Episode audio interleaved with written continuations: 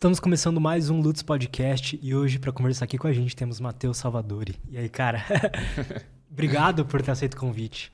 Eu tava falando para você que, pô, o seu canal é um dos que eu mais tô gostando de assistir, então tô feliz que você veio aí. Pô, eu, eu que agradeço. É, quando eu recebi o convite, nossa, né? O Lutz Podcast que eu acompanho, então me convidou, muito massa. E... eu nem sabia que você acompanhava, cara. Que doideira isso. E curto muito a proposta desse podcast, né? Que é a questão do conhecimento, que é a questão de sabedoria, conhecimento para a vida, né? Então eu acho bem massa mesmo. Que massa, cara. Nossa, fiquei muito feliz. Tem um presentinho aqui para você, cara. Da Insider, que tá patrocinando o episódio de hoje. Eu sei que você também é um cara que gosta de treinar, né? Que acho que faz parte da, da vida intelectual, cuidar do corpo também. Então, essas roupas da Insider, assim, tem uma tecnologia que facilita demais o treino. Ela não esquenta tanto, ela, é, bom, não precisa passar ela não desbota, não esquenta no sol, então é, todo mundo que usa fala que é a melhor camiseta que eles já usaram. Eu gostava, sempre gostei de usar, e agora que eles estão patrocinando aqui, eu fico bem feliz. Então, é isso. Ah, valeu mesmo. Obrigado. E tem o Usarei muito. Boa. Depois me fala o que, que você achou. Tá. Porque eu gosto de, de saber a opinião para o povo ver que eu não tô mentindo. Porque é real mesmo, é uma camiseta muito boa. Mas e, algo engraçado, né? Porque eu acompanho os podcasts daqui e eu vi que. Pô, eu vou ganhar uma também. Né? Eu vou ganhar uma. Ganhou, cara. E aí, o primeiro link da descrição, então, é o site da Insider. Vocês têm 12% de desconto em todo o site se usar o cupom LUTS12, tá bom? Então, vão lá, deem uma olhada, tem todas as cores, tem, enfim, todos os tipos de, de roupa que vocês imaginarem. Bom, cara, vamos nessa. É, se apresenta um pouco pro pessoal, né? Você dá aula em faculdade, você tem doutorado, né? Então, dá um background, assim, Sim. de você. Bom, então, eu saí de uma cidadezinha lá do interior, né, chamada Coronel Pilar, no Rio Grande do Sul. Aí, resumindo, eu saí com 14 anos, fui pro seminário. Aí eu tinha decidido ser padre. Aí fui para Caxias do Sul, que era a diocese lá de Coronel Pilar, porque o seminarista sempre está vinculado à diocese, né? Então tu vai para o seminário da diocese, que era Caxias do Sul. Entrei com 14 anos, fiquei cinco anos e meio, mais ou menos, um pouco menos, cinco anos e três meses no seminário. E nesse período de seminário, então, foi que eu aprendi a gostar de estudar, que eu aprendi a gostar de ler e tal. Mas aí chegou um momento, nesses cinco anos e pouco, que eu decidi sair e seguir outro, outro caminho, né? Teve, teve um motivo específico que fez você sair? Uh, foi de, de escolha mesmo. Foi quando eu entrei tinha 14 eu queria ser, ser padre desde os oito, mais ou menos. A minha ideia era, era, ser padre, mas eu fui amadurecendo, fui entendendo o que eu queria mesmo da vida e tal. E aí, quando eu tinha 20, 21 anos, eu tava... Quando eu saí, eu estava no primeiro ano de filosofia, na faculdade. Aí eu percebi que eu me encaixava mais como... em outra área, não como, como padre. E aí eu pensei que uma das possibilidades... Eu não tinha certo isso ainda, que era a docência, que era ser professor, né? Até porque eu sempre fui tímido, então talvez eu não achava que, que seria possível. Mas curtia muito estudar, curtia muito ler, então... E aí, então, eu decidi sair, continuar a faculdade e decidi o que ia fazer, né? Então, tirar, um período sabático, porque no seminário, de certa forma, tu tá muito inserido naquele contexto e tu não consegue ver outras possibilidades, porque é aquilo, é uma rotina muito dura, é, de acordar, dormir, é tudo certinho. E e entender se era de fato aquilo, eu pensei, bom, eu vou entender se, se eu quero ser padre fora do seminário, né? porque eu estava em muita crise na época. E todo mundo passa por uma crise, né? Alguns continuam, alguns não têm, na verdade, crise, porque eu acho que já sabem desde o início que querem ser padre. Mas eu passei por essa crise e decidi sair para pensar melhor sobre a vida, tirar um período sabático, mas eu continuei estudando. Né? Aí eu concluí a filosofia, aí depois de concluir a filosofia eu tirei mais um ano sabático.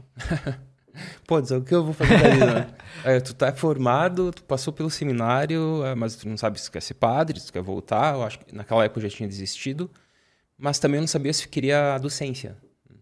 Então, eu fiquei um ano parado, decidindo o que ia fazer da vida. E nesse ano de, de crise profunda, assim, o que, que eu vou fazer, o que, que eu vou fazer... Aí eu decidi, então, no final daquele ano, não, vou para a docência, vou para o mestrado, vou para o doutorado. Isso foi na metade do ano. Aí eu eu, fiz a prova para o mestrado, né, na PUC. Isso eu morava em Caxias, no seminário, né? Daí fui para Porto Alegre, aí eu, daí eu decidi, não, vou para docência, vou para pesquisa, porque o que eu curtia fazer era, era estudar. eu não quero trabalhar numa empresa, eu não quero... Né? O que, eu, o que eu curtia, até uma brincadeira aqui, né? Sempre falavam lá, lá, meus pais, meus tios, né? Pô, mas esse aí para trabalhar não vai, né? o negócio dele é estudar, né? E o meu avô, ah, inclusive eu morei dos 9 anos até os 14 com meu avô e minha avó. Né? Saí da casa dos pais bem cedo, né? Eu fui lá com o avô e a avó. E o meu avô, uh, principalmente o meu avô, sempre me incentivou muito para estudar. Tu tem que estudar, tu tem que estudar, porque é isso aí, né?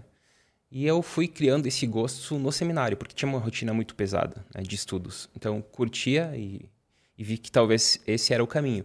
Enfim, nesse ano de crise, então, eu percebi que, pô, eu não quero trabalhar naquilo, não quero nem, nem em outro lugar. Tinha pensado em medicina, por exemplo, né? Que coisas que passam pela cabeça de todo mundo, uhum. medicina, direito, história. Mas eu pensava, pô, vou fazer medicina, mas o que eu curto é, é, é ler filosofia, por exemplo. Quando eu vou ter tempo para ler filosofia fazendo medicina? É impossível eu vou ganhar o quê? 20 minutos por dia para isso? Aí foi que eu me toquei, né? O que eu curto mesmo é, é esse mundo da filosofia, de estudos, de leitura, da docência, da pesquisa, da escrita. Pô, é, eu já estava formado, o caminho era bem mais fácil e era um mundo que eu curtia. Então eu decidi, não, mestrado, eu fui mestrado, depois doutorado. Aí quando eu terminei o mestrado, foi bem louco, porque na mesma semana que eu defendi a dissertação de mestrado, eu defendi ela eu fiz a prova para seleção de doutorado na mesma semana, fui aprovado, né? então passei pelo, fui aprovado na dissertação, fui aprovado para a seleção do doutorado e fui chamado para ser professor substituto da universidade que estou até hoje. Então foi uma semana maluca porque eu terminei o mestrado, comecei o doutorado e comecei a dar aula na faculdade. Então que daí massa, eu assumi, é, e aí depois fiz concurso na faculdade, um ano depois e tal, e tô lá há 12 anos. Cara, que massa. Eu acho que se eu tivesse seguido meu coração, eu também teria ido para filosofia, cara. Mas a, existe uma pressão, né, da sociedade de achar que não é importante, né? Ou mesmo a gente não consegue enxergar, assim, tá, o que que isso vai... Como é que eu vou ganhar dinheiro com isso, né? Ah, é. Verdade. É algo que vive me perguntando, né? Pô, abre a caixinha no Instagram, e aí, dá para viver? dá para viver de filosofia? E sim, a possibilidade é gigantesca. Hoje, com a internet, então nem se fala, né? É, mas mesmo sem internet, a docência, a pesquisa, há muitas portas. Mas o pessoal, de modo geral, não sabe né, da, dessas possibilidades, até porque é, é, algo muito desse mundo, né? Da pesquisa. Então, é, é possível viver? Com certeza é possível. Né? Mas tem, tem esse lance que tu falou, né? De, de considerar ela inútil pô, é um saber inútil, então é bem melhor fazer um curso que de fato é útil para a sociedade. Então tem esse, esse, debate do útil e como inútil. Como é que você enxerga isso, cara? Bom, é, é aqui é muito simples. a resposta é muito simples. Porque toda vez que nós falamos que a filosofia é inútil, né, a gente pode falar que os saberes humanísticos são inúteis. Né? Para que serve a literatura? Para que serve a história? Para que servem os saberes que formam esse lastro da humanidade? A filosofia não é uma ciência, mas é um, é um tipo de saber que também está é comumente vinculado às ciências humanas, né? mas ela não é uma ciência. Mas quando tu pensa em filosofia, é, é uma humana, né? diferente da natural, da exata. Então, uh, sobre a questão da utilidade, quando se pensa sobre isso, sempre se pensa no lado pragmático. Né? Uh, no sentido de que ah, é útil aquilo que eu vou utilizar. Então, é útil o celular porque eu vou utilizar. É útil o martelo porque eu preciso né? Agora, uma sinfonia não é útil. O que eu vou fazer com martelo? Eu preciso para pregar, né? Agora, a sinfonia não. Então, dá para fazer essa relação entre filosofia e direito, medicina, engenharia. Ah, filosofia é inútil porque o que tu vai fazer com filosofia, né? Direito tu precisa, medicina tu precisa, engenharia tu precisa, mas filosofia não. Aí tu joga lá pro saco do, da inutilidade. mas, né? O saber especulativo, como diria Aristóteles, é o mais útil dos saberes. Por quê? Porque ele é a base do saber prático. Né? Então, se nós pensarmos nesse sentido de saber especulativo e prático, uh, essas áreas que eu citei são saberes práticos. Né? E, e, na base delas há um saber especulativo. E aí está a filosofia. Então, aquilo que sempre se diz, né? A filosofia é a mãe dos saberes, a filosofia é a mãe das ciências. É real. Por quê? Porque lá atrás, quando ela surgiu, lá no século VI a.C., eh, tem essa passagem do mito para o logos, né, da mitologia grega, na época, para o logos. E o primeiro filósofo foi o Tales de Mileto, é, que instaura, instaura a investigação pelo logos, né, buscando a arqué, Né? Então, os primeiros filósofos são os chamados da physis, da natureza, porque eles investigavam um princípio unificador do mundo. Porque antes tudo era explicado pelo, pelo mito. Tá, não, o Deus tal que fez tal coisa, ah, chove porque o Deus tal, é, existe guerra porque há o Deus tal. Né? E depois, quando há essa e aqui já vai outro debate, né? Se há uma continuidade do mito para o Logos ou, ou, há uma ruptura. Há pensadores que dizem que há uma continuidade, né? É, há outros que dizem que há uma ruptura, né? Então, enfim, aqui é outro debate que dá para fazer.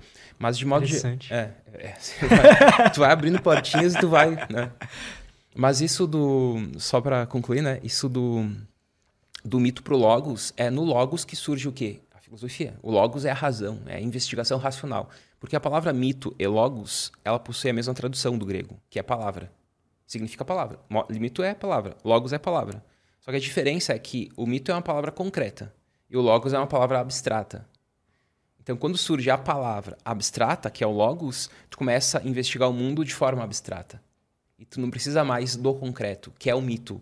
Ah, chove porque o Deus tal, né? Ah, existe guerra porque o Deus tal é o promotor disso.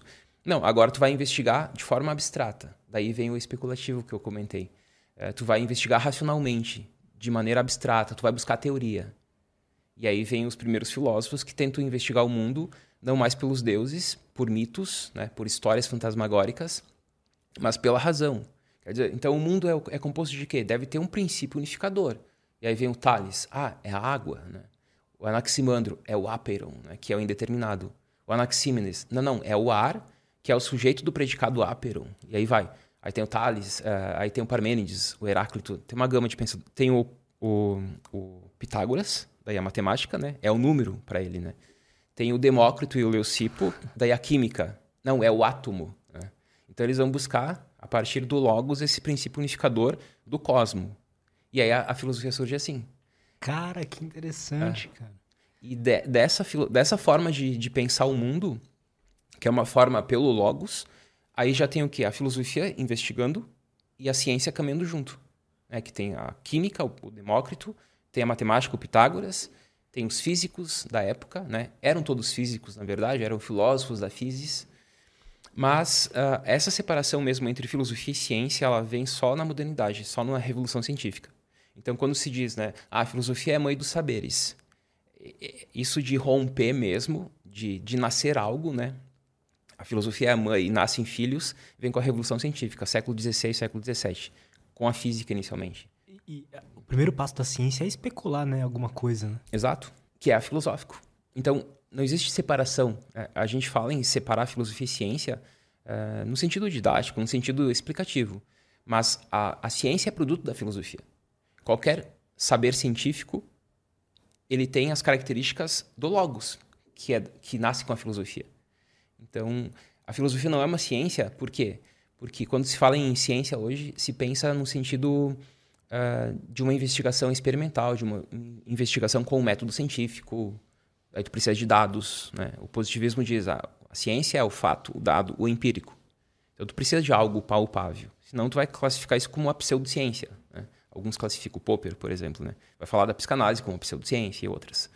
Mas a, a filosofia está na base. E da filosofia surgem todas as demais. Então, isso significa que quando nasce alguém, tipo, nasce o filho da, da mãe, o filho tem características da mãe para sempre. Então, qualquer saber científico hoje, a base, como eu, como eu, eu, eu digo, né? Esse dar um passo para trás, quando tu dá um passo para trás, é a filosofia que tu encontra.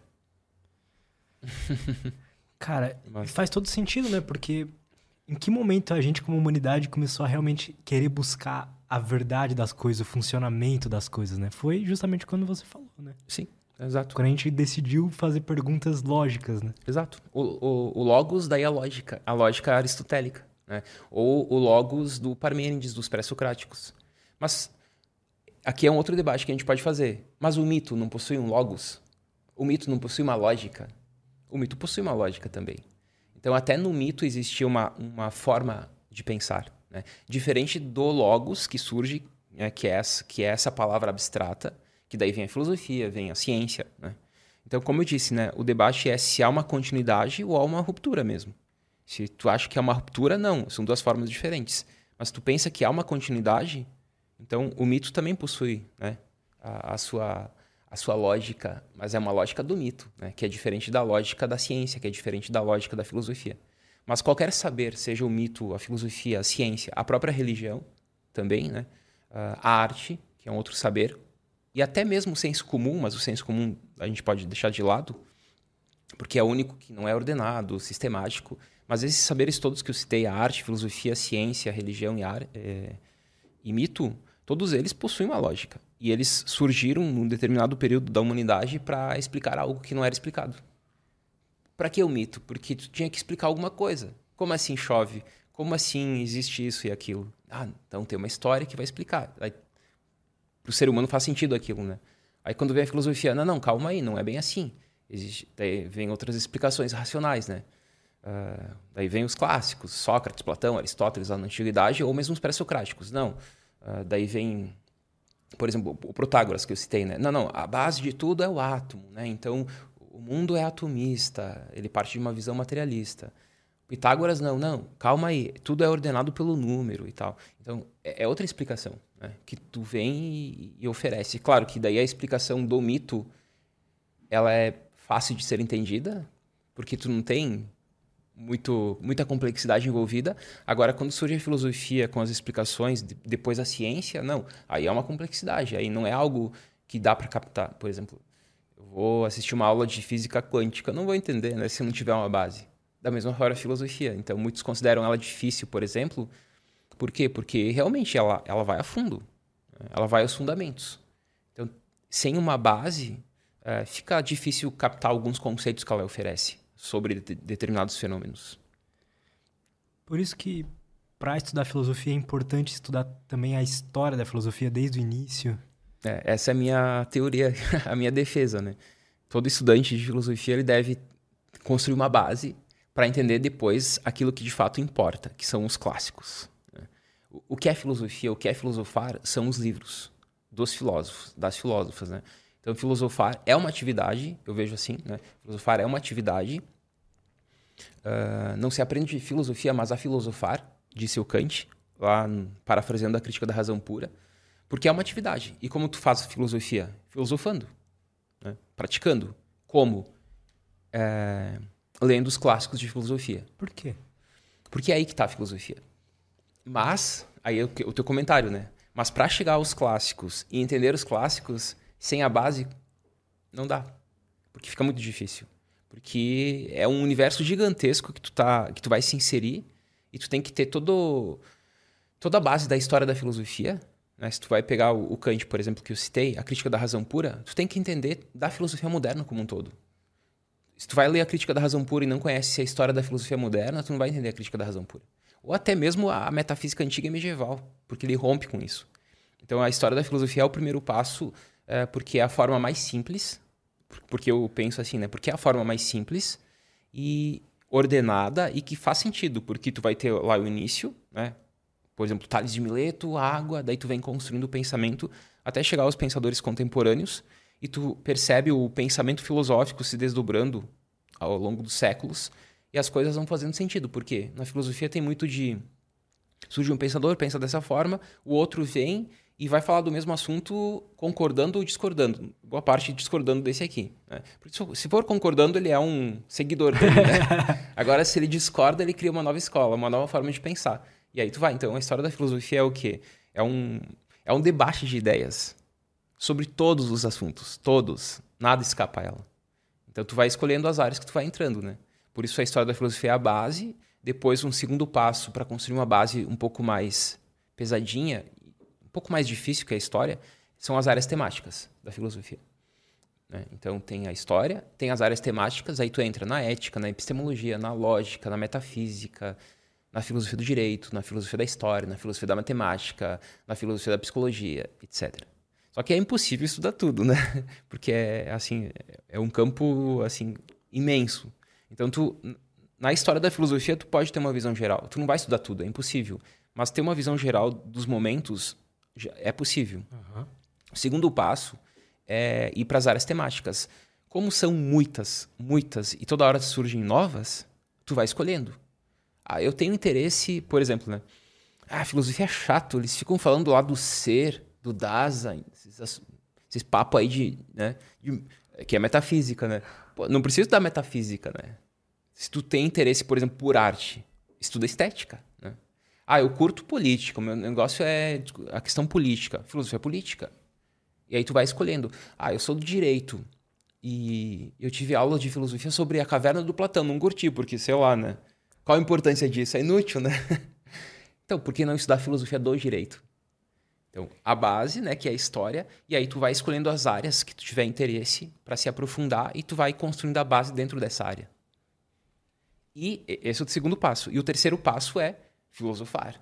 Filosofar como? Lendo os clássicos. Aí tu pega o livro do filósofo e aí sim, aí tu está preparado para entender aquilo que ele disse. Por exemplo, eu vou citar o mesmo livro. A Crítica da Razão Pura do Kant. Tu tem que conhecer muito de filosofia moderna para entender a crítica da razão pura, e tu tem que conhecer muito de metafísica e teoria do conhecimento. Sem isso, tu não vai entender a crítica da razão pura. E qualquer outro livro é, é nessa pegada.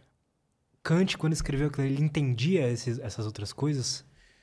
Todo filósofo é um grande estudante, né? Todo filósofo estuda muito para conseguir abordar aquilo que ele aborda. Sim, eles, eles entendiam muito muito mesmo. Então são gênios. Então eu gosto de pensar na filosofia é uma expressão que eu escutei na aula de uma das aulas do doutorado de um professor que na filosofia existem continentes e ilhas. Né? Então existe a ilha que é aquele filósofo que contribuiu, né? mas é uma ilha comparado ao continente como por exemplo Kant, como Aristóteles, como Hegel, como esses gigantes que, que marcaram profundamente, né? Tem o antes e o depois deles porque eles repensaram alguns assuntos e transformaram a filosofia.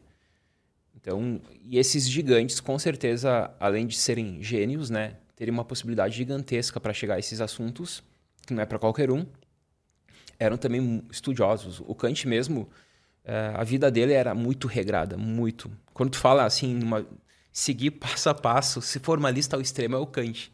Porque ele acordava sempre no mesmo horário, dormia sempre no mesmo horário, fazia tudo sempre no mesmo horário. Ele acordava às 5 da manhã, ele fumava um cachimbo, tomava um chá né? e meditava um pouquinho. Né? E aí começava a preparar as aulas até às 7. Das 7 às 11 ele dava aula na, na, na cidade, porque ele nunca saiu da cidade dele, que é Kreuzberg. Né? Hoje, na, época, na época vinculada a...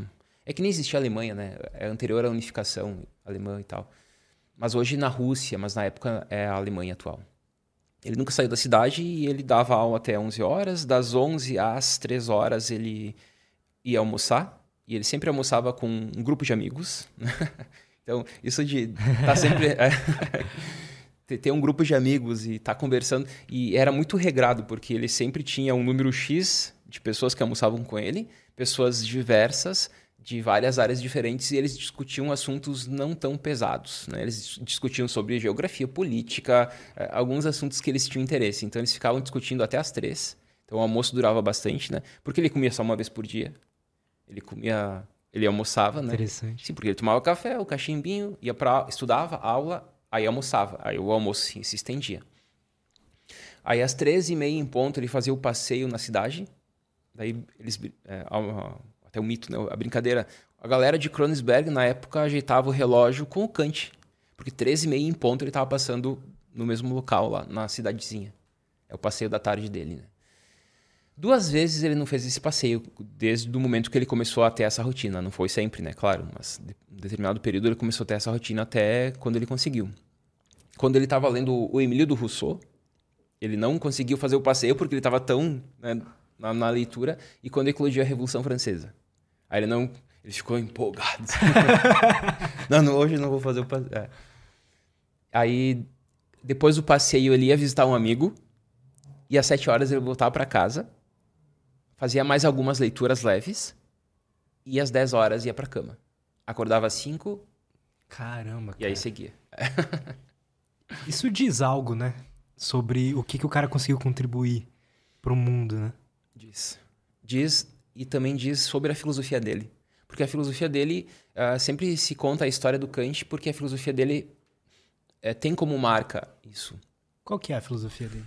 A filosofia kantiana uh, ela tenta responder algumas perguntas básicas, que são quatro. O que eu posso saber? O que eu devo fazer? O que, é, o que me é permitido esperar? E o que é o homem? Então, são quatro perguntas que ele... Filosofia para Kant é isso. É responder essas perguntas. Inclusive, uma das últimas entrevistas do Habermas, que é um pensador alemão vivo hoje, gigante da filosofia, e de outras áreas também, sociologia, linguística, porque o cara é, ele fala de tudo, e mas é um clássico da filosofia. Numa das últimas entrevistas dele, ele falou: ó, a filosofia continua sendo uma tentativa de responder as quatro questões do Kant, até hoje. Então ele é, nesse sentido, uh, bem kantiano, né?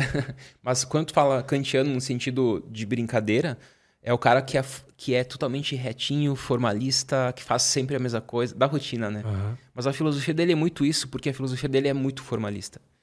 Uh, na, na, ele tem a crítica da razão pura, que é a primeira pergunta, o que eu posso saber? E aí é um tratado, assim, fundamental da filosofia, porque basicamente o que ele propõe é, é meio maluco, né? Na crítica da razão pura. Uh, porque desde os gregos uh, se fala sobre uh, algo que o, que o. Começa com Tales, né? O primeiro cara diz: ah, não, a arqué é a água. É. O princípio de tudo é água. Mas eu penso, a água, essa água aqui que nós bebemos, tipo, não faz muito sentido, né? É muito simplista essa teoria. Não, mas não é, não é nesse sentido da água que bebemos, é no sentido de princípio unificador. Então a água remete muito mais à unidade do mundo, que não é essa que nós bebemos, tomamos banho, né? Então é muito mais a unidade que ele queria dizer. Só que ele não tinha outra palavra, não conseguia pensar em outra coisa. Daí o próximo o discípulo dele, o Anaximandro, falou: não, não é água, porque água é um conceito muito empírico, né? Como tu vai falar de algo, né? Daí ele falou: é o apeiron, que significa indeterminado. Então, o princípio de tudo é o indeterminado. Tá, agora eu vou fazer um salto, né? Então, esse, esse indeterminado, por isso que eu gosto muito do início da filosofia, porque parece muito simples, mas a base está aí. Tu tenta entender uh, o mundo, tu tenta entender o que há de fato no mundo que nós podemos captar de, de verdade sobre o mundo, de verdade sobre qualquer coisa. O que são as coisas? O mundo é isso aqui, é matéria, existe outra coisa além, existem dois mundos, um mundo só. Então aí já está posto o problema, que é a metafísica, né?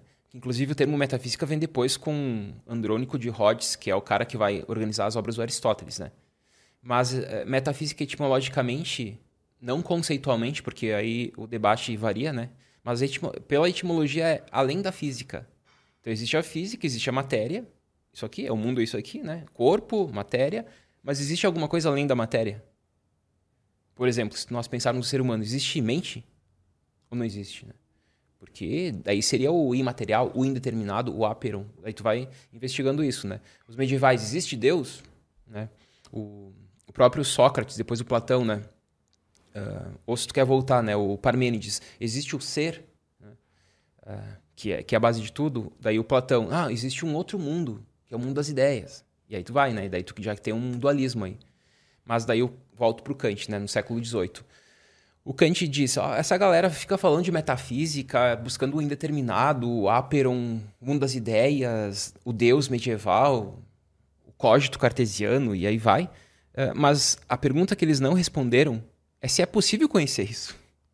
Então, a, grande revolução Kant, uh, copernicana, que, que é Kant que faz, revolução copernicana porque ele faz menção a Copérnico, né, que inverte Terra e Sol, né? Copérnico, né, da, do geocentrismo para o heliocentrismo. E isso quem faz na filosofia é Kant, por isso que Kant desenvolve uma revolução copernicana na filosofia. Porque ele inverte sujeito e objeto. Porque até antes de Kant se pensava, né, uh, o objeto está no centro e o sujeito girava em torno do objeto. Então era o sujeito, aqui as pessoazinhas, né, objeto aqui, e a pessoa tentando conhecer o objeto. Ah, mas o que é o objeto? Existem dois mundos? Existe alguma coisa além? É só isso? Né? E o Kant faz o que? Inverte. Não, não, calma aí. Tu tem que pôr o sujeito no centro e o objeto girando em torno dele. Isso é a revolução copernicana do Kant. Que interessante, cara. E aí a pergunta que ele faz é: qual o limite do conhecimento humano? É possível? Ele, ele desenvolve várias perguntas, né? Mas é, é o conhecimento é, humano é possível? Qual o limite dele? Até onde a nossa razão, que é a forma como nós conhecemos o mundo, até onde ela vai? Porque tu, tu tá falando de Deus, tu tá falando de metafísica, tu tá falando do ser, tu tá falando de um monte de coisa, mas tu não fez a pergunta se é possível nós conhecermos essas coisas. aí dá uma revolução, por isso que ele é um gigante, né? Mas aí ocorre uma revolução na filosofia por quê?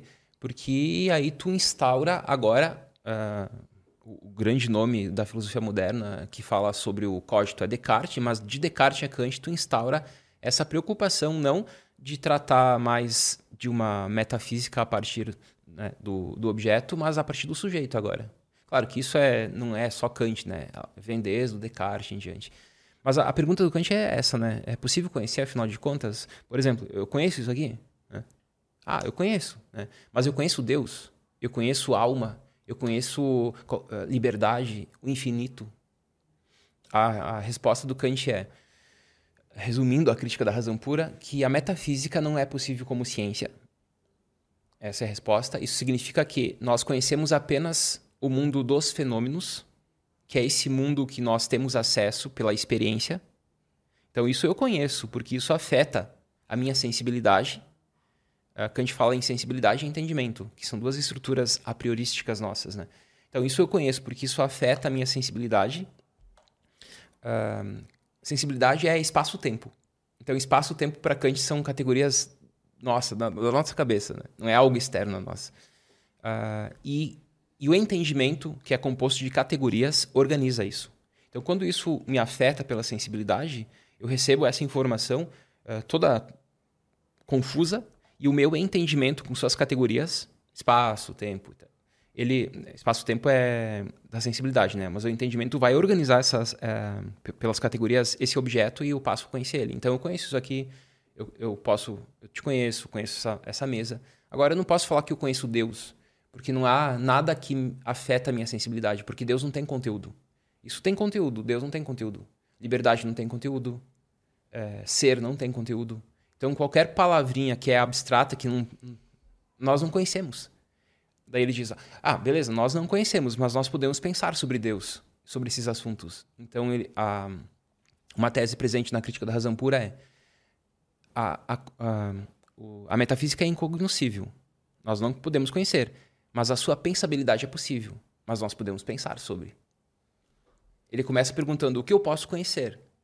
Qualquer assunto metafísico eu não posso conhecer. Mas eu posso pensar. E aí ele salva a metafísica na sua ética.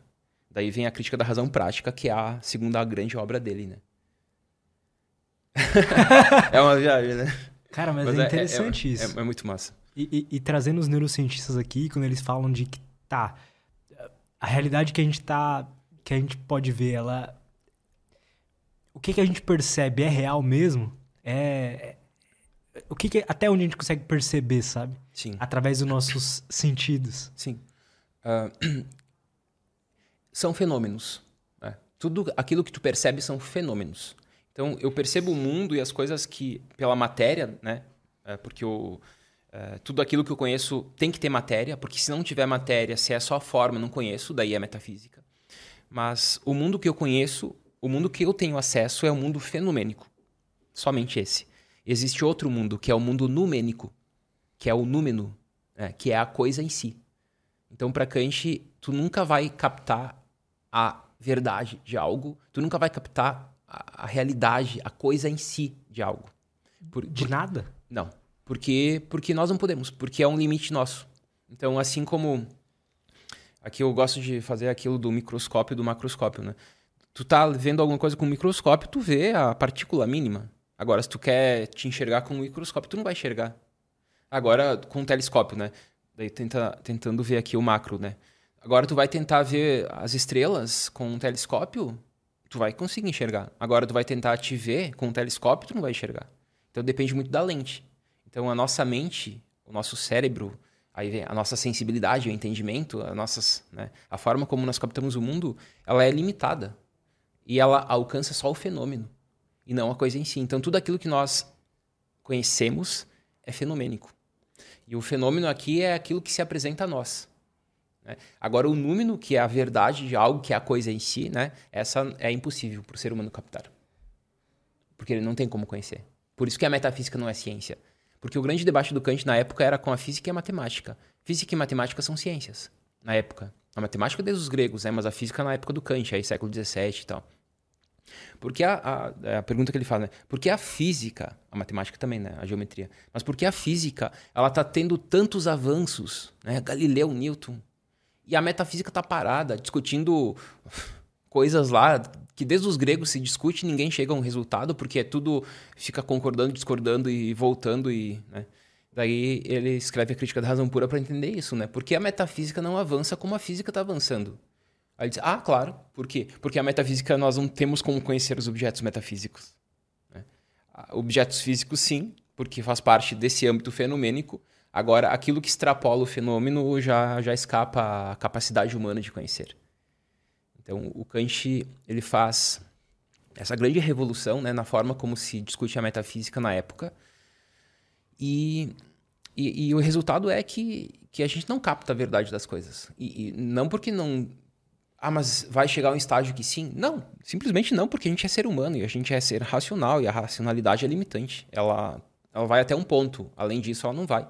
E toda vez que tu vai tentar falar de Deus, de mortalidade da alma, de infinito, de liberdade, tu sempre tenta dar esse salto de um mundo para outro. Tu tá no mundo dos fenômenos. Aí tu tenta ir lá naquele outro mundo, dar uma espiadinha no outro mundo para ver o que tem lá e mas tu não pode fazer isso, porque tu não tem como fazer isso, né?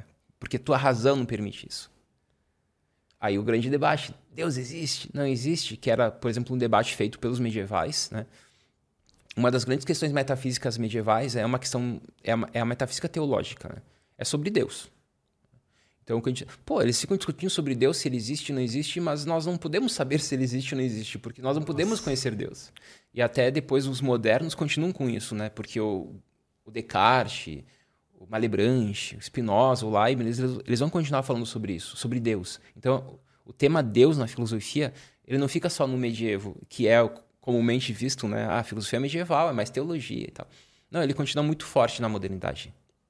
Mas até um certo momento, porque depois disso, né, é, se percebe que não dá. Kant mesmo fala sobre Deus, na crítica da razão pura, claro que o que eu apontei é apenas alguns elementos da crítica da razão pura, né? Porque ele entra nesse debate também. Então, na... mas, mas não dá para conhecer. Então, hoje em dia, quando os filósofos vão estudar sobre, sobre a, a sabedoria em geral, que eu quero dizer assim, existe, existiu uma certa evolução, né? Então chegou até o Kant e falou assim, pô, não tem como a gente estudar sobre Deus. Hoje em dia, os caras estão ah, estudando uhum. sobre Deus? Perfeito. É, como, como eu disse antes, né? Filosofia vai muito disso. O cara vem, fala alguma coisa, vem o outro, ou segue, ou desdiz.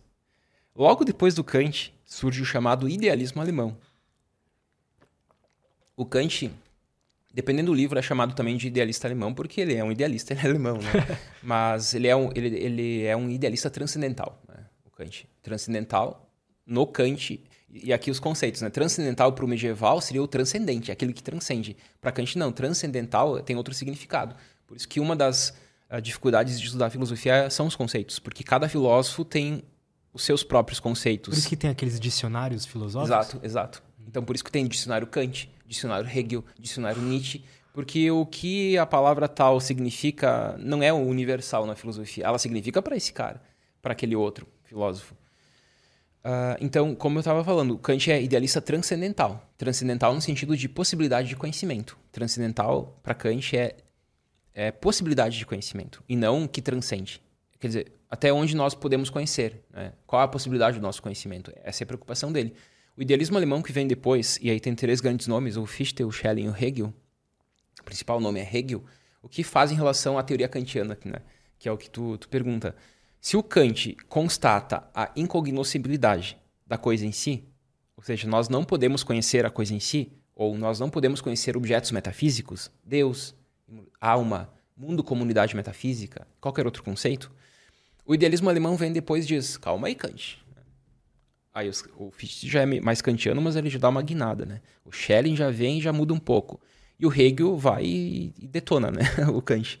O grande oponente teórico do Kant é o Hegel. O que o Hegel faz, a filosofia hegeliana, tu pode entender ela como uma, uma crítica à filosofia kantiana. Tu só entende Hegel se tu conhece Kant. Porque tudo aquilo que ele fala está lá para destruir Kant.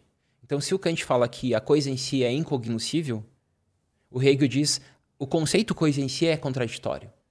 Porque quando tu fala coisa em si, tu está falando de algo em si mesmo. Mas tu nem pode falar em algo em si mesmo, sabe?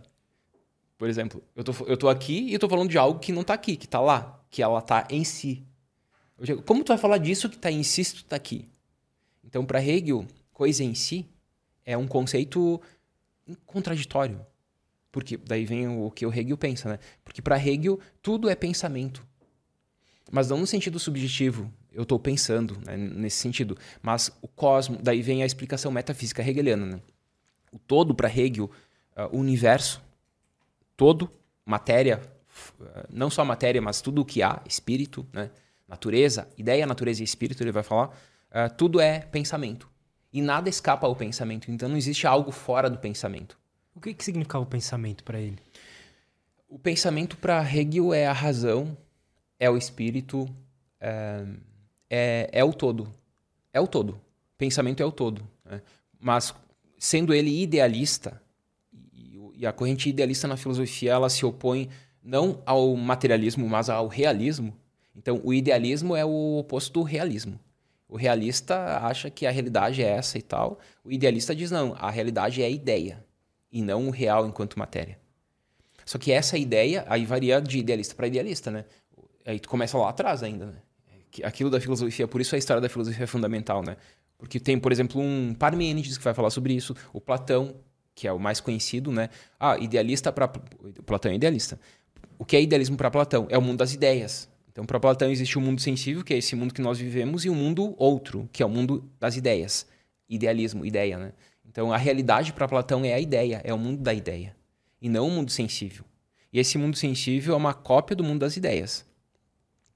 Mas, de novo, ideia não no sentido subjetivo, mas ideia no sentido conceitual. Né? Então, a ideia é o eidos, né? do grego, é no sentido de forma. É, então, é algo objetivo. Como se fosse. É tipo Deus, né? O todo é Deus, é ideia, na verdade. Né? Mas não é nesse sentido que o Platão fala. Porque isso já vem depois com os medievais. Uh, então, para o Hegel, né, que é idealista, o todo é pensamento. E a tua pergunta, mas o que é o pensamento? O pensamento é, é, o, é, é esse todo, é esse cosmo, que é razão. Então, esse todo, ele se desdobra em, em três momentos, né? Daí a filosofia hegeliana é sistemática porque ela apresenta o todo a partir de três partes. O todo, ele inicialmente é a ideia, daí o idealismo. Uhum. Ideia não no sentido, de novo, subjetivo, né? Porque pode confundir, a gente pensa sempre a minha ideia, mas não nesse sentido, no sentido sempre de, do cosmo. Então, ela é, primeiro ela é ideia, o todo. A ideia, ela sai de si e ela se transforma na natureza. Então, tudo que existe no mundo, que é natureza, é, daí é quem estuda física, química e biologia. Né? Então, o mundo natural, né? as plantas, tudo que há, matéria, é natureza para Hegel. E o terceiro momento é o espírito. A passagem da natureza para o espírito se dá quando surge o ser humano. Então, espírito para Hegel é quando há o ser humano criando o mundo. É o mundo do ser humano. Não apenas o mundo natural, que é a parte 2, natureza. Não é apenas o mundo metafísico, que é a parte 1, um, ideia mas é a parte 3, espírito, que é o ser humano. Daí ele desdobra o espírito em várias partes. Então, para Hegel, no seu idealismo, ideia, natureza e espírito, porque idealismo, né? Porque tudo é ideia. Então, a natureza e o espírito é apenas um sair de si da ideia. Então, a natureza é a, a ideia se externalizando. E o espírito é a ideia voltando a si. Mas lá no início, tudo é ideia. É maluco? É maluco, mas eu tô entendendo. mas. Uh, é, é, muito foda isso, cara. E, e você foi falando assim, eu falei, pô, eu tô lendo o um livro agora do Rick Rubin. Já viu esse cara? Que é um cara que fala sobre criatividade. Ele é um produtor musical. E aí ele. Assim, é muito difícil entender ele porque ele. Bom, ele, ele não trata a criatividade como algo.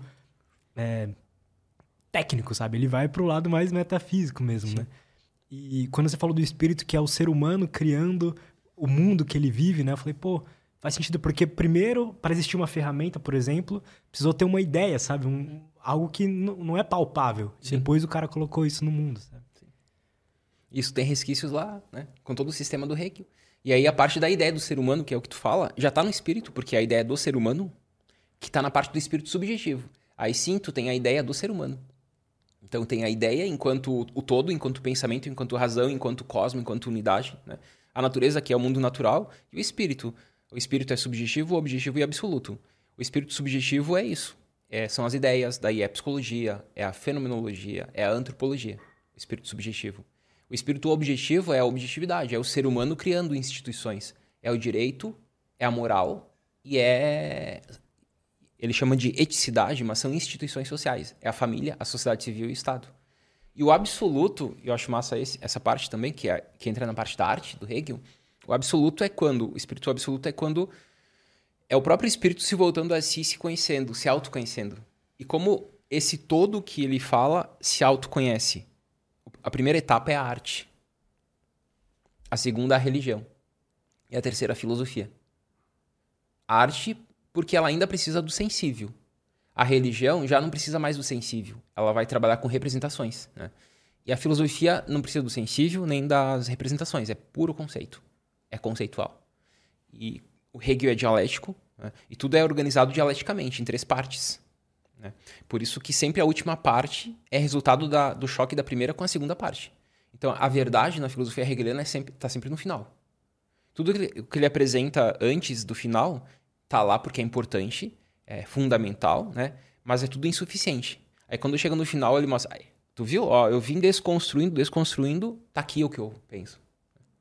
Por exemplo, a Fenomenologia do Espírito é uma obra de, sei lá, 800 páginas, e só no último capítulo ele apresenta de fato aquilo que, que é o saber absoluto. Né? Que sensacional Mas isso. tu vai desconstruindo, então é, é uma desconstrução de figuras da consciência até chegar a, ao saber absoluto.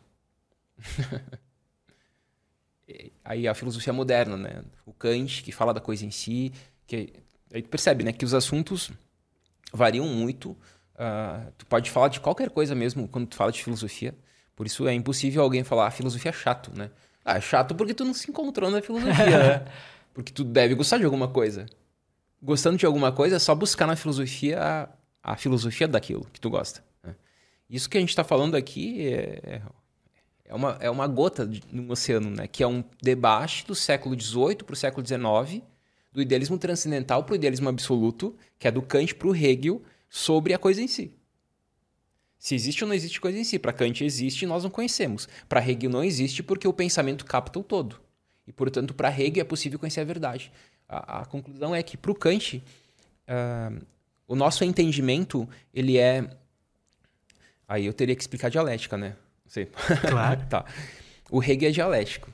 E a dialética, comumente, ela é entendida como tese, antítese e síntese. É assim que, que comumente é apresentada. Mas isso não está em Hegel. Até porque esses três termos aqui são totalmente contra o que Hegel pensa. Né?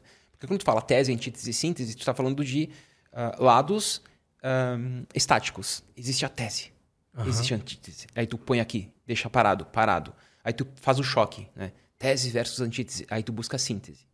Não, não existe nada parado. Por quê? Porque daí tem os três momentos do Hegel são. O primeiro momento é o momento do entendimento. Uh, o segundo momento é do dialético. Então, quando tu fala dialética, é o segundo momento, porque é o momento do choque. É o, do, é o momento do dialético uh, negativo. E o terceiro momento é o momento do especulativo, do alfa rebum, da síntese dos opostos. Tá. Então, voltando. Quando tu pensa qualquer objeto, uh, qualquer coisa, vamos pensar aqui algo bem, bem simples, né? Tipo subir. Subir é tese comumente entendida, mas é o que o entendimento. Então, o entendimento vai lá e ah, subir, beleza. Quando o oposto de subir é descer. Então, quando tu fala em subir, tu já pressupõe descer. Porque tu não existe subir sem descer. Tipo uma escada. Uhum. Que sobe é a mesma que desce. Então, aí a dialética. Então, a, a dialética é quando tu pega qualquer conceito e tu vai entender esse conceito não de forma estática, isolando esse conceito das demais coisas, mas tentando entender ele nesse contexto dialético. Porque tudo é estruturado dialeticamente. Então a dialética para Hegel não é um método, mas é a estrutura do todo. A estrutura de um conceito. Do todo, não. De é, tudo. De tudo, o conceito também. Mas, por exemplo, o corpo humano é dialético, o universo é dialético. Só assim ele existe. Então a dialética é, esse, é essa estrutura, é essa lógica imanente ao todo que faz com que as coisas existam da forma como existem. Claro, daí vai longe, né? Mas o que eu, estava comentando é que o, problema do Kant é que ele para na primeira fase da dialética, que é o entendimento. O Kant vai lá, analisa um conceito e para no conceito. E todo mundo que trabalha com o entendimento pensa dessa forma, analisa um conceito, para no conceito. Kant e muitos outros, né? E o, a outra forma é sempre pegar o conceito, pôr em choque um segundo conceito e buscar o terceiro elemento do choque. Isso é dialético. Então, O Cirne Lima, que é um filósofo gaúcho, falecido há pouco, ele pensa a história da filosofia da seguinte forma: ele diz, ó, existem os dialéticos e os analíticos na história da filosofia, que surgiu lá atrás ainda com Parmênides Heráclito, Platão e Aristóteles. Né? O, vamos pegar os dois clássicos, né? O Platão é dialético, porque para Platão ele sempre pensa tudo de forma dialética, colocando sempre em choque as coisas, buscando sempre um terceiro elemento. O terceiro elemento, na verdade, vem com Hegel, não está em Platão ainda. Né? A dialética platônica ela trabalha somente com os dois momentos. Então, a dialética platônica é a contraposição de ideias. É assim que se filosofa, a partir de Platão, que é a forma dialética. A outra forma de filosofar é a forma analítica, que daí está em Aristóteles, que está na lógica dele. Então, hoje em dia, a ciência é muito analítica. Uhum. Isso que eu falei da dialética, hoje está meio que de lado, deixado de lado. Mas o, o, que eu queria dizer é que, desde os gregos, quando eles começaram a instituir essas duas formas de pensamento, analítica é quando tu analisa proposições e trata a partir de um sistema silogístico, né? que é o lance da lógica lá do Aristóteles. Quando tu analisa um conceito né, isolado e tu faz essas relações pela lógica e tal, até hoje, a história da filosofia é dividida dessa forma. A história da ciência é dividida, dividida dessa forma. Então, todo mundo está na via analítica ou dialética, segundo Cirne Lima. Ele vai classificando. Ele pega, ah, tal pensador é o quê? Ah, ele está nesse lado, aquele outro está no outro. Então, tu pode pegar o Einstein, tu pode pegar o Darwin, tu pode pegar qualquer um. E tu vai classificar nesse lado ou no outro. O Kant, o Hegel, filósofos, cientistas. Porque o que foi instituído lá atrás são duas maneiras de pensar o mundo. E quando tu pensa o mundo com o óculos da dialética, tu enxerga o mundo. Por exemplo, eu tô com um óculos verde, né? Esse é o dialético. O mundo é verde. Porque tu tá enxergando o mundo dessa forma. Agora, se tu trocar o óculos e colocar um azul, e esse é a da analítica, o mundo é diferente. Ele se torna azul. Então, a forma como nós percebemos as coisas, o mundo, eu falo o mundo, mas qualquer assunto, depende muito da, do óculos que tu tá utilizando. Isso é muito interessante. Né? Porque tem o óculos, né? é interessante porque tem o óculos. E são as formas como nós captamos, a forma como nós pensamos o mundo. E tu pode pensar... São essas duas formas que existem. É, aqui é uma... É, simplificando. Uhum, simplificando, claro. É, é. Claro que há pensadores que não estão nem de um lado nem no outro. Um exemplo é Nietzsche. E Nietzsche está onde, né? Eu posso falar do Kant, posso falar do Hegel, posso falar do Newton. Né? Tipo, a ciência, de modo geral, ela é, ela é do entendimento a ciência da física, a forma de pensar que a física institui, né? Uh, a dialética, por exemplo, no século XX, ela estava muito em Hegel. O grande discípulo de Hegel é Marx. E depois, no século XX, nós temos o quê? Temos os problemas do marxismo real, né? Do socialismo real. Então, meio que no século XX se deixa a dialética de lado por culpa da União Soviética. Né? Porque, ah, bom, se a dialética já era isso, então não, né? Então vamos para ciência, vamos para o entendimento. Mas então, eh, são duas formas e é interessante ver dessa maneira, mas claro, ela, ela é limitante, ela não reduz tudo a esses dois caminhos, né? Porque tem muita coisa aí no meio que não se encaixa nem no lado nem no outro. Mas muita coisa se encaixa. Então, é interessante, é um recurso para entender, assim, um pouco a história da filosofia, mas não, não reduz tudo a isso, né? Existe uma um ponto que hoje em dia a, a filosofia, o que estão estudando na filosofia hoje em dia, assim, ma, algo mais moderno, que explodiu a, a, cabeça das pessoas da academia, assim, e, e, a galera ainda não tá, não conseguiu entender. Existe algo assim muito foda na filosofia acontecendo ultimamente? Uh, sim, porque ultimamente isso ao longo do século sempre teve esses momentos. Né? Sempre teve um momento assim, pô, né? cara, esse, esse século foi assim brilhante para a filosofia. Porque o que surgiu de, de, de, de, concepções novas foi fantástico, né? Então tem séculos que tem mais, outros menos. O século XX como um todo foi um século muito, muito importante. Né? Porque a filosofia ela sempre foi muito da metafísica, desde a origem até Hegel. Então a grande marca da filosofia era a metafísica, só que com maneiras diferentes de tratar a metafísica. Né? A primeira forma era a ontologia, que era o ser, os antigos medievais, e a segunda a consciência, o sujeito, que são, que são os modernos. O século XX, que é a filosofia contemporânea, ela rompe com a metafísica. E ao romper com a metafísica, ela se aproxima muito das ciências da época. E aí o que acontece é que a filosofia ela, ela começa a dialogar de forma muito, muito grande com as ciências. Então, tem certos momentos no século XX e XXI né, que as duas áreas se confundem. Porque é o cara, cientista, filósofo, trabalhando sobre o mesmo assunto.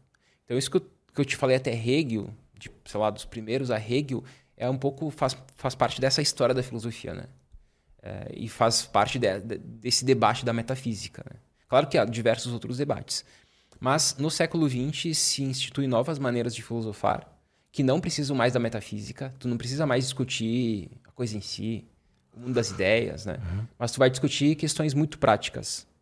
Uh, por exemplo, na ética, né? Na ética, nós temos a ética dos gregos, a ética medieval, a ética moderna. E ela tem sempre uma marca metafísica, essa ética, né? Tipo, os gregos. Ah, os gregos partiam da ideia do cosmo, né? E o cosmo era que oferecia os princípios da ética grega. Né? Então tem o cosmo. Os medievais é Deus. Uhum. Né? Os modernos é o, é o, ser humano, porque é a razão que, que oferece esses princípios. Aí, ah, o imperativo categórico kantiano e tal. Né? Por exemplo. E os contemporâneos? Pô, tu não tem mais metafísica, tu não tem mais algo para tirar os princípios. Como tu faz? Tu faz sem metafísica. Né? E aí, eu diria assim, o século XIX em diante é, é essa guinada para um debate uh, muito, muito interessante. Uh, Nietzsche, essa galera do século XIX, rompe totalmente com, com esse mundo da metafísica e começa a filosofar de outra forma. É uma outra filosofia que surge, tipo, é muito diferente. E aí tu fala de ética, aí tu vai falar o quê? Ah, eh, tu pode falar de uma ética, por exemplo, Habermas, né? De uma ética discursiva. Então tu não vai mais falar de uma ética que depende da razão e da razão vem os princípios, ou de Deus que vem os princípios, ou tu tira do cosmos mas tu vai discutir uh, pelo, no discurso mesmo, né? Uh, no debate, tu vai buscar um consenso e aí a filosofia vai te dar ferramentas para chegar a um consenso quando há um grande debate posto na mesa sobre qualquer assunto. Então, de modo geral, quando há um debate porque não há consenso, então qualquer assunto, por exemplo, dentro do direito, né, quando se discute lá, aborto, eutanásia, né, no STF, porque não há consenso, não é algo simples. Há debate quando, né? E aí a filosofia vem e te oferece caminhos alguns procedimentos, né? outros formas de filosofar. Por exemplo, tem um, uh, uma razão discursiva que é do Habermas, tu vai trabalhar pela linguagem. Tem o elemento da alteridade do Levinas, mas é tudo algo muito concreto. Não é mais algo que tu busca o além, né? É, é sempre uma busca pela verdade, né? Não pelo que o que que sei lá, é a cola de tudo, né? Sim, até um período. A, filosofia, ela nasce com uma busca da verdade, assim como a ciência também, uhum. é, ela busca a verdade, né? Assim como qualquer saber é a busca da verdade, mas uh, o que a filosofia faz, ela discute a própria verdade, se ela existe. Então, existe essa busca da verdade por muitos filósofos. Né? Platão, quando fala do mundo das ideias, porque a verdade é o mundo das ideias. Então, por que ele fala do mundo das ideias? Porque ele quer apresentar a verdade. E a verdade não é esse mundo, mas é o mundo das ideias. Né? o Kant, o Hegel, o Descartes, essa galera toda, os, os próprios medievais, quando falam de Deus, é para buscar a verdade. É buscar a verdade, o bem, o justo. Mas aí, entre outros, mas há um pensador que rompe totalmente com isso, que é o Nietzsche. Uh, quando ele vai falar que, que a verdade não existe. Ele é perspectivista. Uh, e o perspectivismo parte da, da seguinte concepção. Tu tem que sempre analisar qualquer assunto a partir de várias perspectivas. Então não existe uma única perspectiva que é, e essa perspectiva é a verdadeira. Mas são várias perspectivas possíveis para o mesmo assunto. Então, sim, a filosofia é, tem essa marca para muitos pensadores, que é a busca da verdade, mas como a metafísica entrou em crise, a própria concepção de verdade também entra em crise. Essa verdade metafísica, essa verdade é, universal, eterna, inalterável. Né? Então, quando se fala em verdade hoje, por exemplo, o Nietzsche, perspectivismo. Outro autor que eu citei agora, o Habermas, uh, ela se dá pelo diálogo, pelo consenso, pela busca do consenso. Na verdade, nada mais é do que entrar em consenso. Chegar no momento onde faça sentido para os dois lados, né? Exa exato. É. E que não, não é um relativismo, mas é uma forma de, de chegar a, a, a essa noção de verdade, né? Ah, na, na própria ciência isso existe, né? Tem uma imagem bem interessante sobre isso na ciência que é esse debate é feito pelos positivistas, por Popper e por Kuhn e por Neurath. Né? Existe uma, uma ilha e existe um barquinho. a, quem fala sobre isso é Neura. A ilha representa a verdade. Isso na ciência, não é, não é na filosofia, porque a filosofia ela vai discutir, como eu disse, todos os assuntos, inclusive a ciência, na filosofia da ciência. Isso então está dentro da filosofia da ciência. Então existe a ilha que representa a verdade e o progresso, porque se fala muito em progresso científico também, né? Uhum. Mas depois eu posso falar do progresso, mas começo pela verdade. Então existe a verdade, que é a ilha, existe o barquinho, que é o, que é o cientista, que é a ciência. A pergunta que eles tentam responder é: o barco chega na ilha? O barco está no mar. Ele, tá, ele chega na ilha, ele se aproxima da ilha, ele se afasta, ele fica parado. O que acontece com o barco? Que é nós, pela ciência, buscando a verdade. Né? Isso no século XX. Uh, ah, respostas. O positivismo diz: uma leitura positivista que é uma leitura do século XIX, que é uma leitura que tem como marca o período moderno, mas é bem do século XIX, o Conte, que é o pai, mas está esse positivismo está inserido em todas, todas as áreas, né? a partir do século XIX, no início das ciências humanas e sociais. Então o positivismo diz, ah, o barco chega na ilha. Por quê? Porque a ciência alcança a verdade. Né? Então, para o positivista, a ciência alcança a verdade porque a ciência se atém ao fato, ao dado, ao empírico e pelo método científico ela vai chegar à verdade e deu. E ele rompe então com outras formas de filosofar que eram duas, o Conte, que é a mitologia, e que é a mitologia ou religião e a metafísica. Porque antes se falava pela mitologia, diz o Conte. É, mitologia, essa besteira, né? Isso é papo furado. Depois vem os filósofos e começam a criar metafísica, né? Outra, ficam viajando, né? Não, não, agora é a ciência. E o, o, o século XIX é importante para a ciência porque nós temos a primeira grande revolução do século XVI e XVII, que é o surgimento das ciências naturais, a física, que institui o um modelo de fazer ciência. Mas no século XIX ela meio que para as outras áreas, que são as ciências humanas e sociais. Porque até o século XIX não existiam as ciências humanas e sociais. Tudo estava vinculado à filosofia. Então, a psicologia, a sociologia, a antropologia, a qualquer outra área, direito, história, se torna a ciência como entendemos hoje a partir do século XIX. Caramba. É muito recente. Até o Foucault, nas palavras e as coisas, diz, né? O ser humano foi inventado agora e já está morto, né? Fazendo uma menção à morte do, de Deus do Nietzsche. Por quê? Porque foi inventado agora, no século XIX. Só que já entrou em crise. Né? Tipo, essas ciências humanas que são que partem desse positivismo já está em crise, porque o positivismo é, é do século XIX, diz que nós alcançamos a verdade, né? que o barco chega na ilha, mas já no século XX chegam os autores e falam: calma aí, a ciência que tu está falando aí, ela não tem tanto poder assim. Aí se começa a levantar questões para a ciência e, e se mostra que aquela crença que se tinha no positivismo ou no pensamento moderno como um todo, do século XVII, XVI até o, até o XX, início do XX, de que a ciência possuía um saber infalível, o infalibilismo, uh, não está errado porque a ciência é falível. Né? E os dois, os dois grandes exemplos na época do, do início do século XX é, são a, a geometria não euclidiana. Então surge uma geometria. Tipo assim, mat na matemática, que é o saber mais duro, surge uma nova forma de, de, de, matemática, que é uma geometria não euclidiana. Não mais de Euclides, né? E surge a física não newtoniana que é a física relativista. Então, até mesmo nas duas grandes ciências, a, a, matemática e a física, se prova que elas são falíveis, que elas não respondem todas as questões, né? que tu precisa de outras coisas. Então, no século XX surge, surge a concepção do Popper, que é a concepção do falsificacionismo, que basicamente diz, ó, uh, uh, o que nós, o cientista não deve buscar a, a veracidade absoluta das teorias, mas ele deve, por meio da, da pesquisa, buscar a falsidade das suas hipóteses. Por quê? Porque a, a, a, verdade absoluta ele não vai encontrar. Daí o barco e a ilha, né? Porque o barco nunca vai chegar na ilha. Nunca. É impossível. Porque não tem como chegar a uma verdade absoluta. Né? Tu já vê aqui a metafísica. Meio que, meio que o positivismo com a ciência acabando com a metafísica, uhum. mas construindo uma nova metafísica, que é essa verdade absoluta. Aí o Popper, no início, no século XX, né, na primeira metade, dizendo: não, calma aí. A ciência o caminho da ciência não é de buscar a verdade, porque ela não existe. Então, para que tu vai buscar a verdade se ela não existe? Então, tu vai pela via da falsidade. Daí o falsificacionismo. Então, tu, cientista, vai tentar falsificar as tuas hipóteses. A ciência funciona de que forma, né? A ciência funciona a partir do século XX, né? Porque a partir do século XVII era a partir de observações. Mas a partir do século XX não mais. A partir de problemas. Então, há um problema, a ciência vai lá e tenta responder o problema. Ela lança uma hipótese ao problema E o positivista faria o quê? Ia tentar mostrar a verdade da hipótese. E o Popper diz: não, porque tu não tem como chegar à ilha. Ela não existe. Ela existe, mas tu não tem como chegar. Né? O, Popper, o Popper ele, ele, ele dá um primeiro passo. Ele acreditava na verdade absoluta, mas a, achava que não, não dava para chegar. Que a ciência não alcançava. Mas ele deixa a ilha lá parada. Né? Mas então ele tem.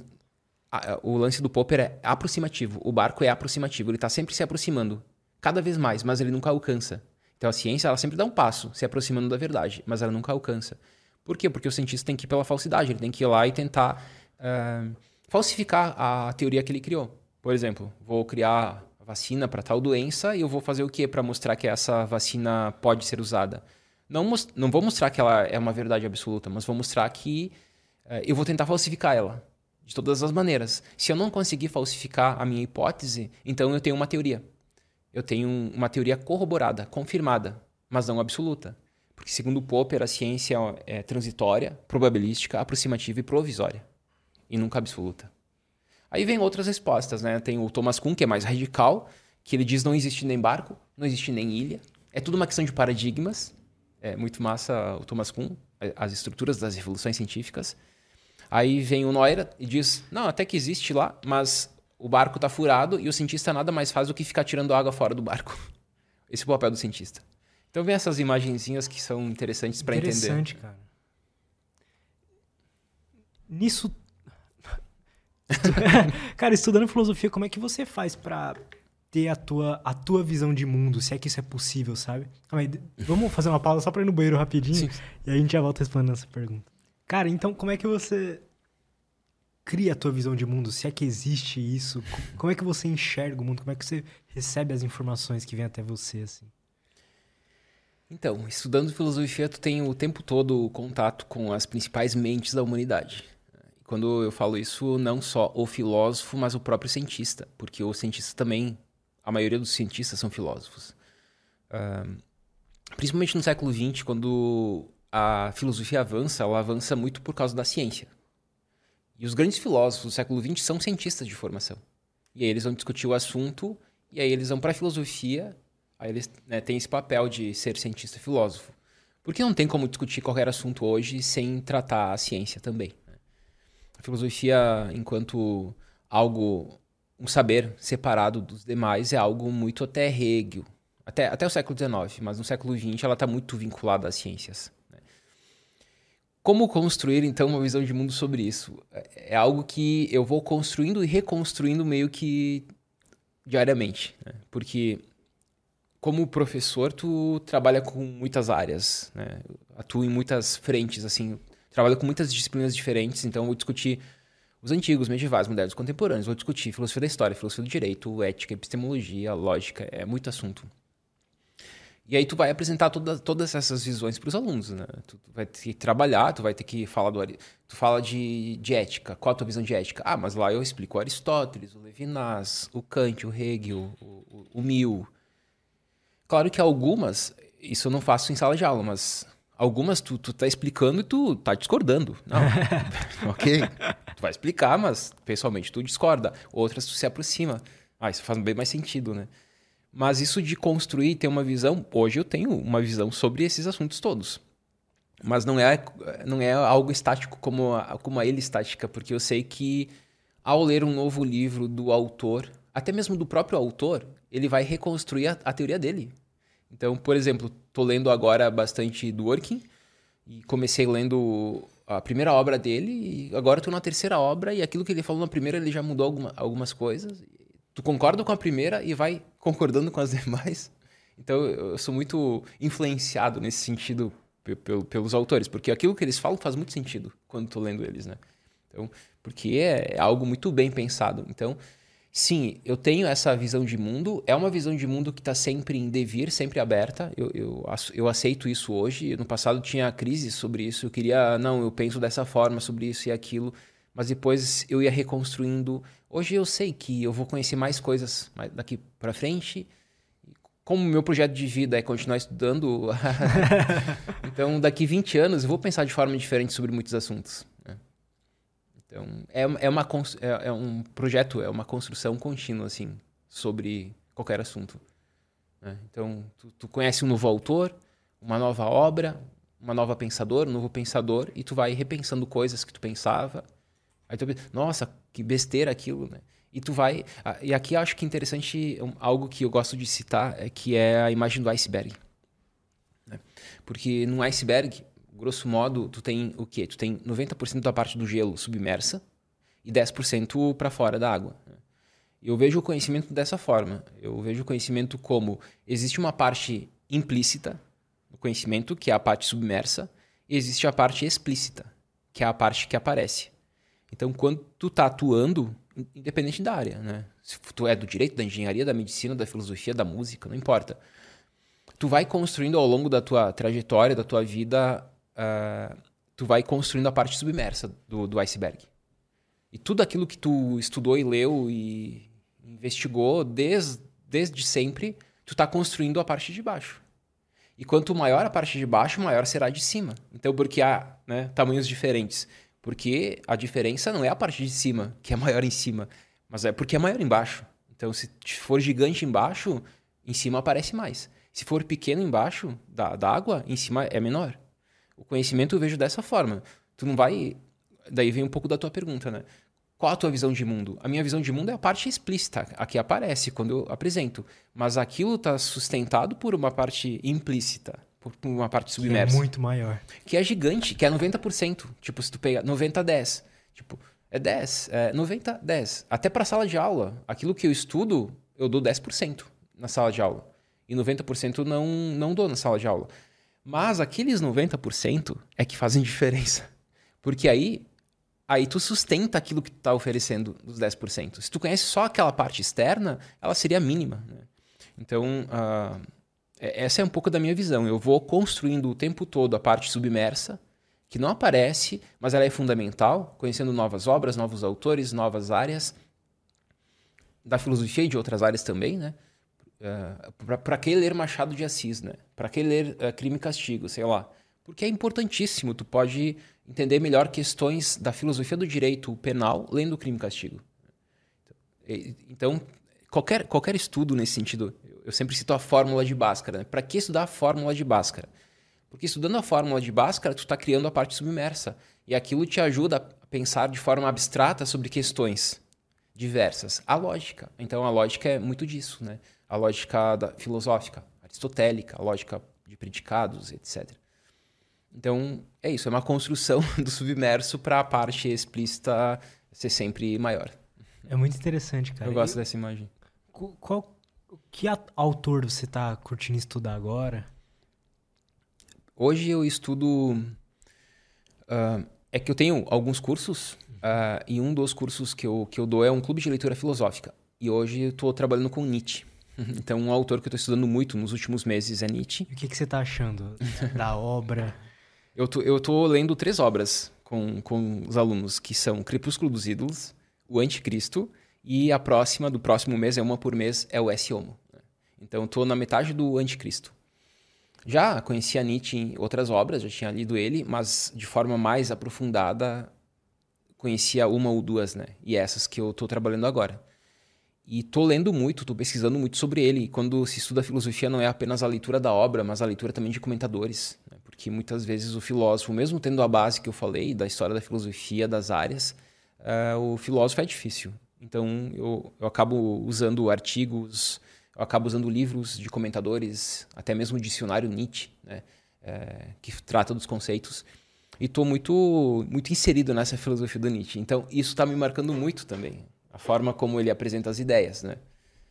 Claro, estou estudando também outros autores, mas um dos autores é Nietzsche. Estou estudando Habermas, por exemplo, para as aulas que eu estou dando na faculdade. Uh, então, alguns autores Kant, para as aulas também da, facu da faculdade, do mestrado, Habermas para o doutorado, e para a graduação estou estudando, de modo geral, os modernos. Né? Então, esses autores vão formando assim os meses, vão se seguindo, e eu passo, por exemplo, horas lendo Nietzsche do dia, depois horas lendo Habermas, por exemplo, e aí eu vou. Tem, tem alguns autores, igual Nietzsche, que saíram da bolha da filosofia, né? Que, pô, um monte de gente compra o livro dele e lê. Ah, sim, sim. E, de alguma forma aquilo vai moldando a pessoa, né? Sim. Por que, que por exemplo, Nietzsche ficou tão. Você acha que ficou tão assim. Então, explodiu tanto. Ótimo. Ótima pergunta porque uh, isso é muito de momentos. Né? Quando eu fiz faculdade, Nietzsche não era tão estudado. Eu fiz em 2003, comecei. Então tem muito do momento. Uh, Nietzsche, na primeira metade, Nietzsche morre em 1900, né? Na primeira metade do século XX, ele não era tão tanto estudado assim. Ele foi assim estudado mesmo, retomado na segunda metade do século XX pelos franceses, pelos pós-estruturalistas, o Foucault, Deleuze, Derrida, essa galera. Então tem muitos momentos na filosofia que um autor não é estudado, é esquecido, aí ele é retomado, por quê, né? Ah, talvez porque um, um outro grande pensador vai lá e retoma ele. E todo mundo percebe, oh, esse cara é importante, porque esse cara está falando dele. Ou tem também o lance de, do momento mesmo, né? Talvez ele consegue responder problemas que são problemas muito da década, por exemplo. Então tem o lance de ser por acaso, porque alguém retomou ele e, e aí a galera começa a perceber que é importante estudar ele? Uh, porque tem toda uma história depois da morte do Nietzsche, que a irmã dele meio que falsificou as obras dele, vinculando né, ao partido alemão, o Reich, né? Uhum. Mas depois disso, as obras são organizadas por dois italianos e, e aí eles são retomados pelos franceses. Aqui no Brasil mesmo, as traduções vieram bem tarde, só segunda metade do século XX e poucas. E, e nos últimos anos, eu acho que em 2000, sei lá, 2010 para cá que ele é mais comentado na, na, internet. Claro, a internet também é algo mais é. recente comparado, né? Mas é, eu acho que são essas duas respostas. Né? E qual que era a filosofia do Nietzsche? Nietzsche é, é bem complexo. bem complexo no sentido bom, né? Nietzsche é um autor que trata, assim, de modo muito simples, Nietzsche é um filósofo da cultura e é um filósofo da vida. A grande preocupação do Nietzsche era diagnosticar a cultura da época dele e a cultura da época dele é produto da filosofia, da história da filosofia dos gregos até ele. Então ele vai diagnosticar. Por isso ele é um psicólogo ou um médico. Ele se classifica como médico ou psicólogo da cultura. Né? E o termo psicologia e médico aqui usado justamente nesse sentido. Né? Ele é o psicólogo da cultura. Né? Não no sentido como nós usamos hoje, né? Mas no sentido que ele propõe lá no século XIX. Que termo interessante, cara. Ele é um psicólogo da cultura. Ou em algumas passagens é um médico da cultura, porque ele está diagnosticando a cultura. E ele percebe que a cultura está doente, por isso o lance da medicina, né? É uma cultura doente. Ela está doente principalmente porque ela está inserida num niilismo, né? E ele propõe, então, a, a cura para essa doença. Então, os dois grandes momentos da filosofia do Nietzsche são o grande debate é a cultura e a vida. E ele tem um momento uh, destrutivo, crítico, negativo, e um momento positivo, de construção. Então, Nietzsche não é só o que vai criticar, que é sempre comentar. Nietzsche é o cara que critica tudo e tal, né? Sim, ele tem esse momento da crítica, mas ele tem também um momento da construção. Ele propõe algo para essa cultura doente. E aí a grande marca da cultura doente é o niilismo. Em uma palavra. Né? que, que é o niilismo? Niilismo. uh, o niilismo é nihil, é o nada, né? Do, do, latim. Nihil, do latim é nada. Então é uma teoria sobre o nada. Mas uh, o que é o nada, né? Então, uma forma assim bem didática de apresentar o niilismo é o Deleuze que dá, numa obra que ele fala sobre o Nietzsche. Então, vou citar essa forma. O próprio Nietzsche, em Crepúsculo dos Ídolos, ele tem um capítulo que, em uma página apenas, ele, res, ele resume todo o niilismo. Né? Então, lá também tu pode encontrar isso. Mas o niilismo uh, é, é, toda a concepção que, que nadifica algo e diz que a, que a verdade está em outro lugar. Por exemplo, eu vou dar os exemplos que daí fica fácil de entender. A primeira forma de niilismo que surge é o niilismo negativo. Por quê? Porque nega algo. O niilismo negativo, os dois grandes exemplos do niilismo negativo são o platonismo e o cristianismo. O maior dos niilistas é o, é o cristianismo. Então, por que niilismo negativo? Porque pro platonismo, isso aqui, que é o mundo sensível, é nada. A verdade está no mundo das ideias.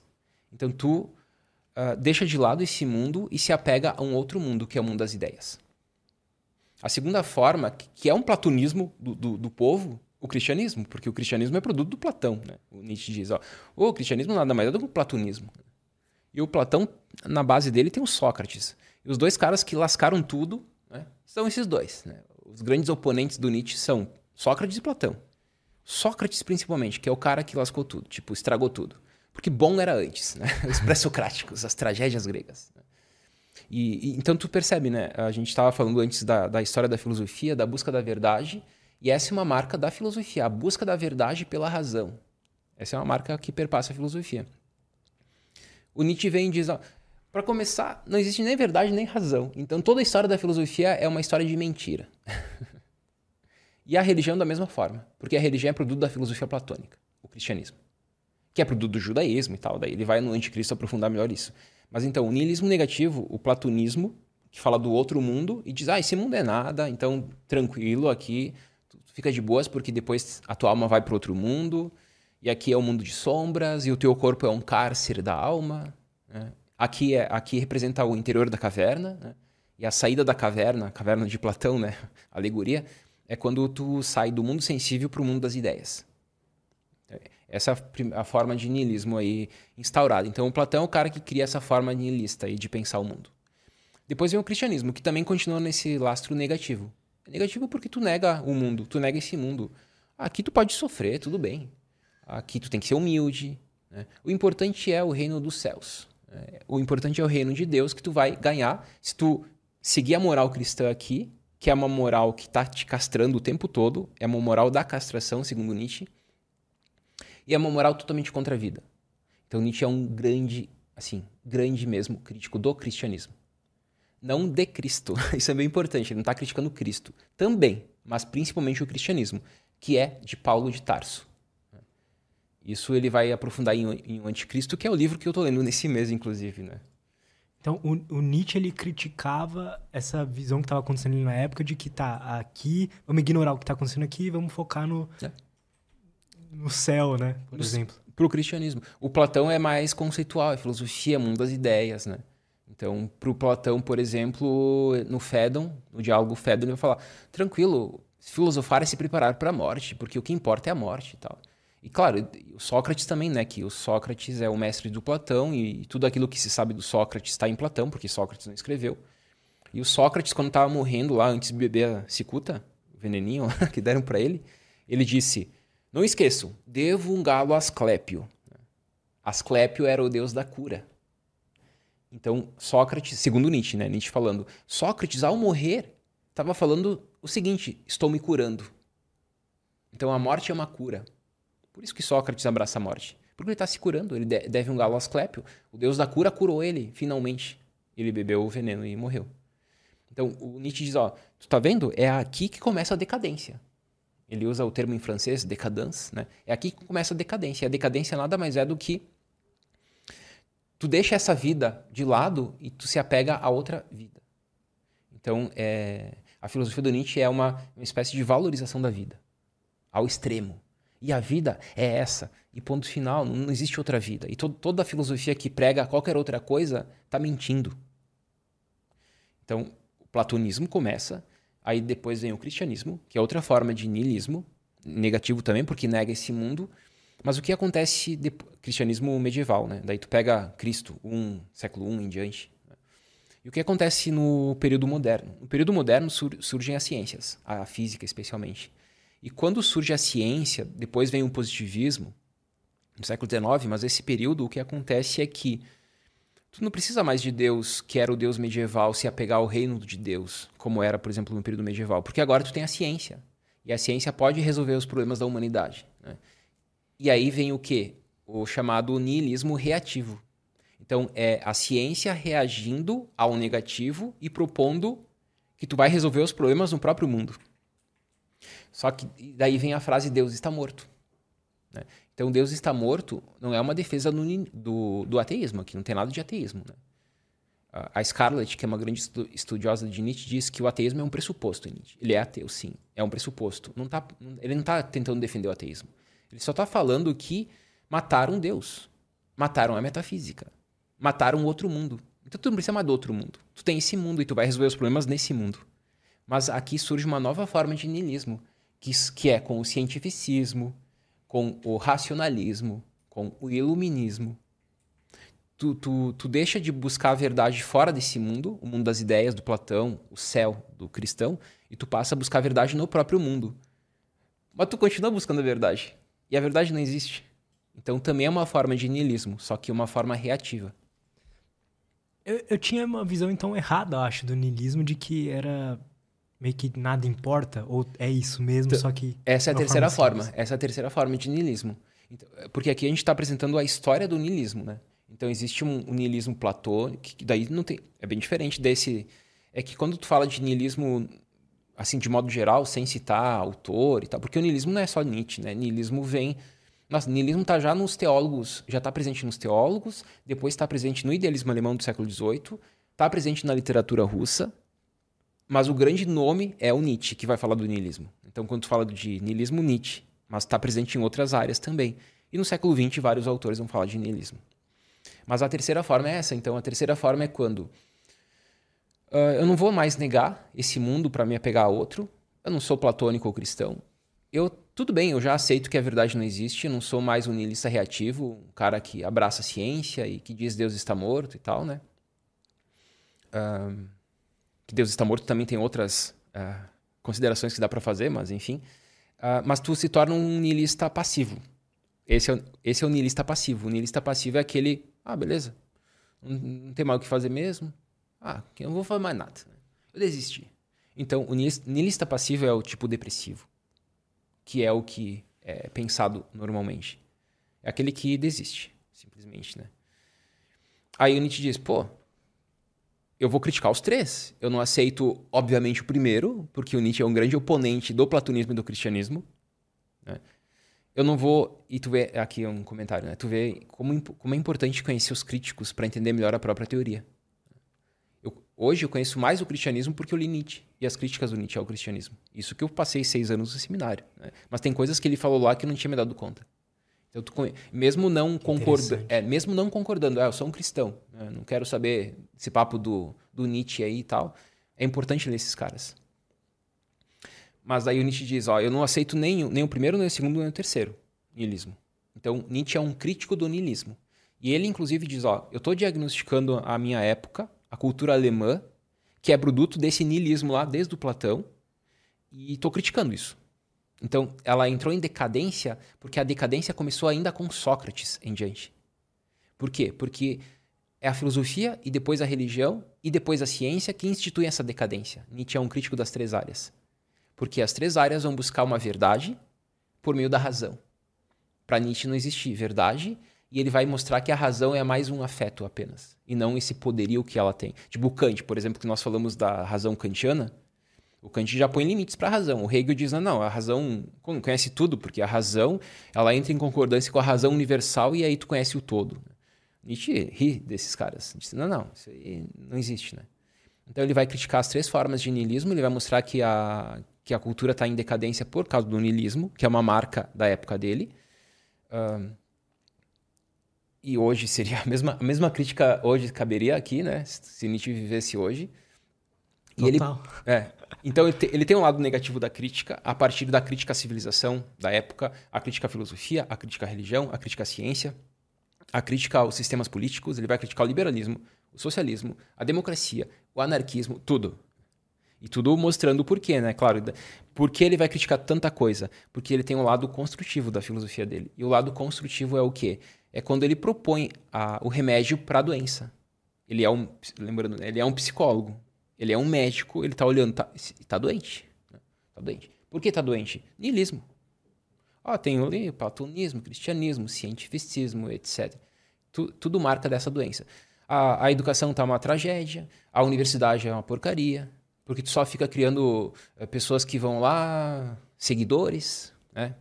etc. Então ele vai criticar a universidade da época, ele vai criticar meio que quase tudo, mas ele vai mostrar uma saída para isso, que é essa parte que de vez em quando é esquecida, né? Porque sempre se fala do Nietzsche mais crítico, Eu sempre achei isso. é, mas é, mas porque esse outro lado dele é meio que deixado de lado. Sempre a marca dele é a crítica, né? e é interessante também que, É a parte é a fundamental, assim, tipo. Que é o quê? Basicamente, a- a- o diagnóstico que ele faz à, à doença a- da cultura da época dele é mostrando que eles não valorizam a vida. É isso. O grande problema do Nietzsche, se nós pensarmos numa via ascendente e descendente, é que todo mundo vai pela via descendente, de não valorização da vida. Né? Ou pela, pelo viés do ressentimento, que é a moral cristã que faz, ou pelo viés da decadência, que é o que a decadência, né, que é o que os filósofos, os teólogos, a religião, a própria ciência faz, e ele vai pela via ascendente. E a via ascendente é a, é a filosofia positiva dele, é a filosofia construtiva dele. E aí nós temos conceitos como a, a, a vida como vontade de potência, a, a, doutrina do eterno retorno do mesmo e, e o além do homem e o amor fati. Todos esses conceitos são construtivos. É o que ele propõe. Diz, ó, ele é pessimista? No início, sim. Ele conhece a obra do Schopenhauer quando ele tinha 21 anos. Ele passa num sebo, né? Uh, e ele vê a obra, ele se depara e diz: Não, vou, vou pegar essa obra. Chega em casa e começa a ler a obra e não para mais. Tipo, se apaixonou por Schopenhauer. Depois ele começa a dar aula na universidade com 24 anos. E ele tem um grupo de amigos que discute muito Schopenhauer. Então ele, ele é muito pessimista nesse sentido. A vida é dor, sofrimento e tal. Mas depois ele abandona o pessimismo. Ele vai para a tese do amor fati. Não, calma aí. A vida é dor e sofrimento. Mas tu tem que amar isso. né? Então, muda totalmente a visão dele. Né? Nietzsche não é pessimista. Ele é pessimista quando ele tinha 21 anos, até até antes de abandonar essa visão, um pouco depois que ele sai da universidade. Até antes dos 30, porque depois, não. E aí vem os conceitos que eu, que eu comentei, né? Por exemplo, a vida como vontade de potência. Vida é isso. Ah, mas a vida é razão que busca a verdade pela ciência, pela filosofia, e o ser humano é um sujeito racional. Né? Daí tu pega um Aristóteles, que eu não citei, né? Eu citei o Platão só. É, pelo, pela prudência, pelo meio termo. Aí tu pega um cristianismo, né? Ah, não, é pela humildade, pelo amor, pela caridade. E aí tu vai construindo os valores. Ele já demoliu os valores. Então, ele vai demolir na parte crítica os valores. Ele vai mostrar que esses valores foram construídos, não são valores absolutos, e nós orientamos a nossa vida a partir de certos valores, achando que eles são eternos, universais. Tipo, é o mundo das ideias do Platão, é o Deus do cristianismo, que é sumamente bom, né? Então, quando ele diz a morte de Deus está morto, ele está matando esse Deus sumamente bom do cristianismo. Esse que não existe. Porque é um Deus criado. É um Deus criado pela igreja. Ou mesmo Platão, né? quando ele fala do outro mundo. Ele diz: não, a vida é vontade de potência. Vontade é disposição para. Potência é, é ir para frente. Tudo, tudo que tem vida tem vontade de se expandir. Não só seres humanos, tudo. Qualquer coisa é vontade. Né? Então, o ser humano é vontade de expansão. Só que toda expansão encontra uh, obstáculos.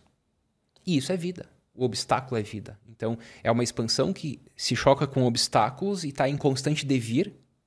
Isso é vida, devir, vir a ser. Né?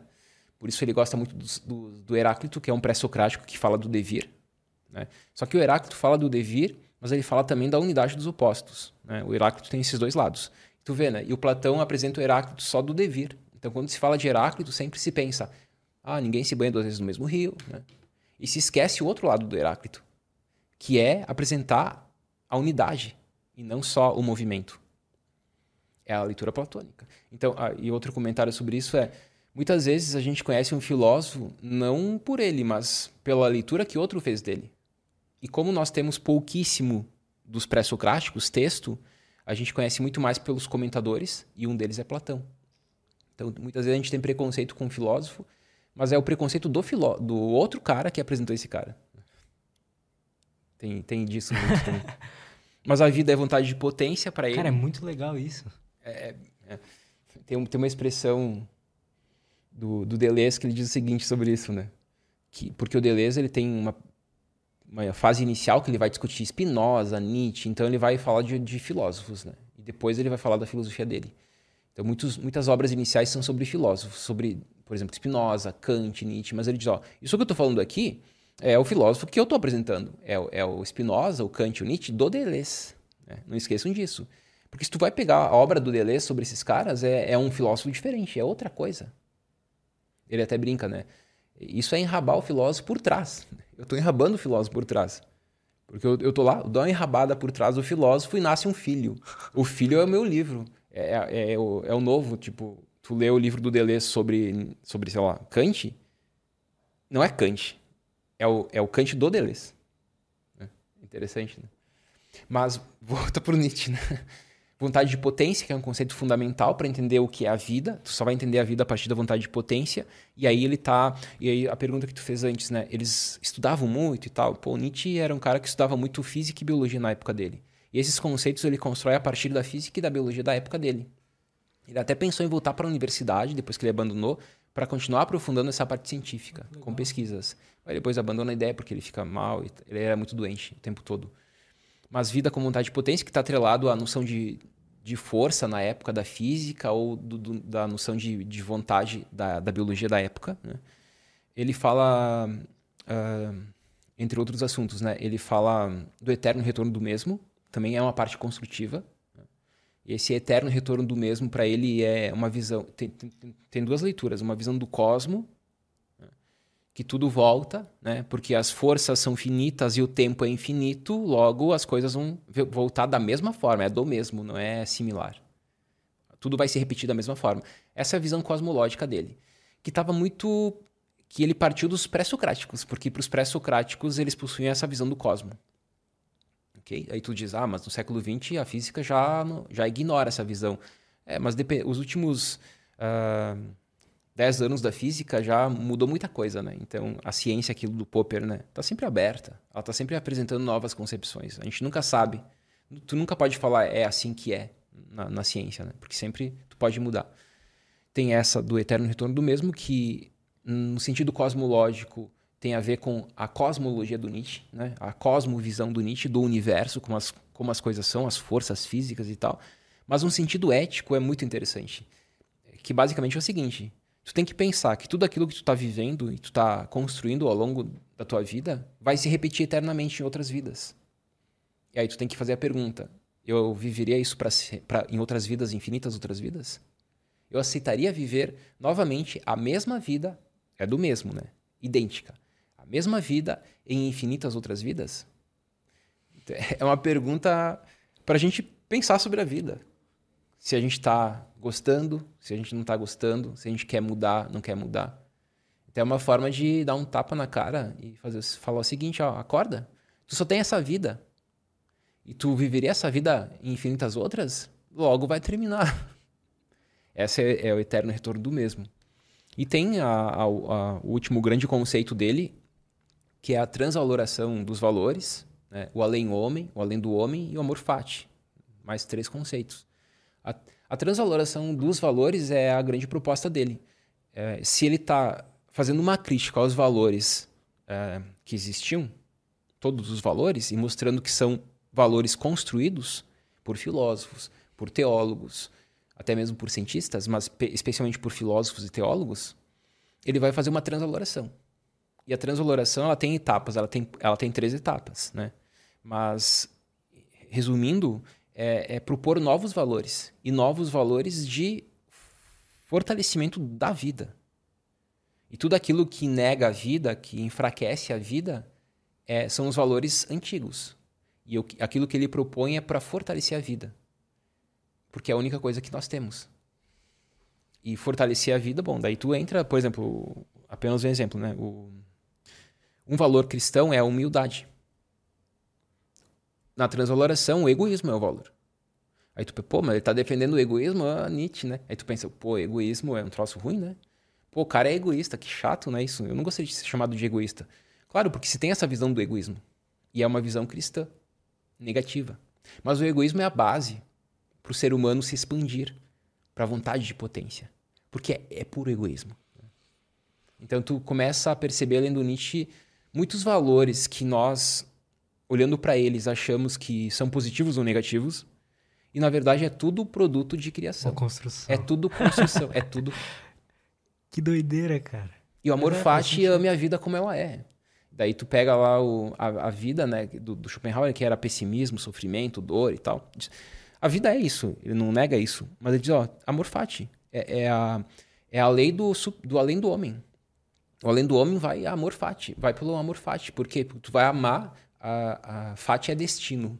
Mas destino não no sentido mitológico, né? Destino no sentido de acontecimentos necessários. Então, amor fati é quando tu vai amar os acontecimentos da tua vida. tudo aquilo que é. Tu vai sofrer. Tu vai sofrer muito.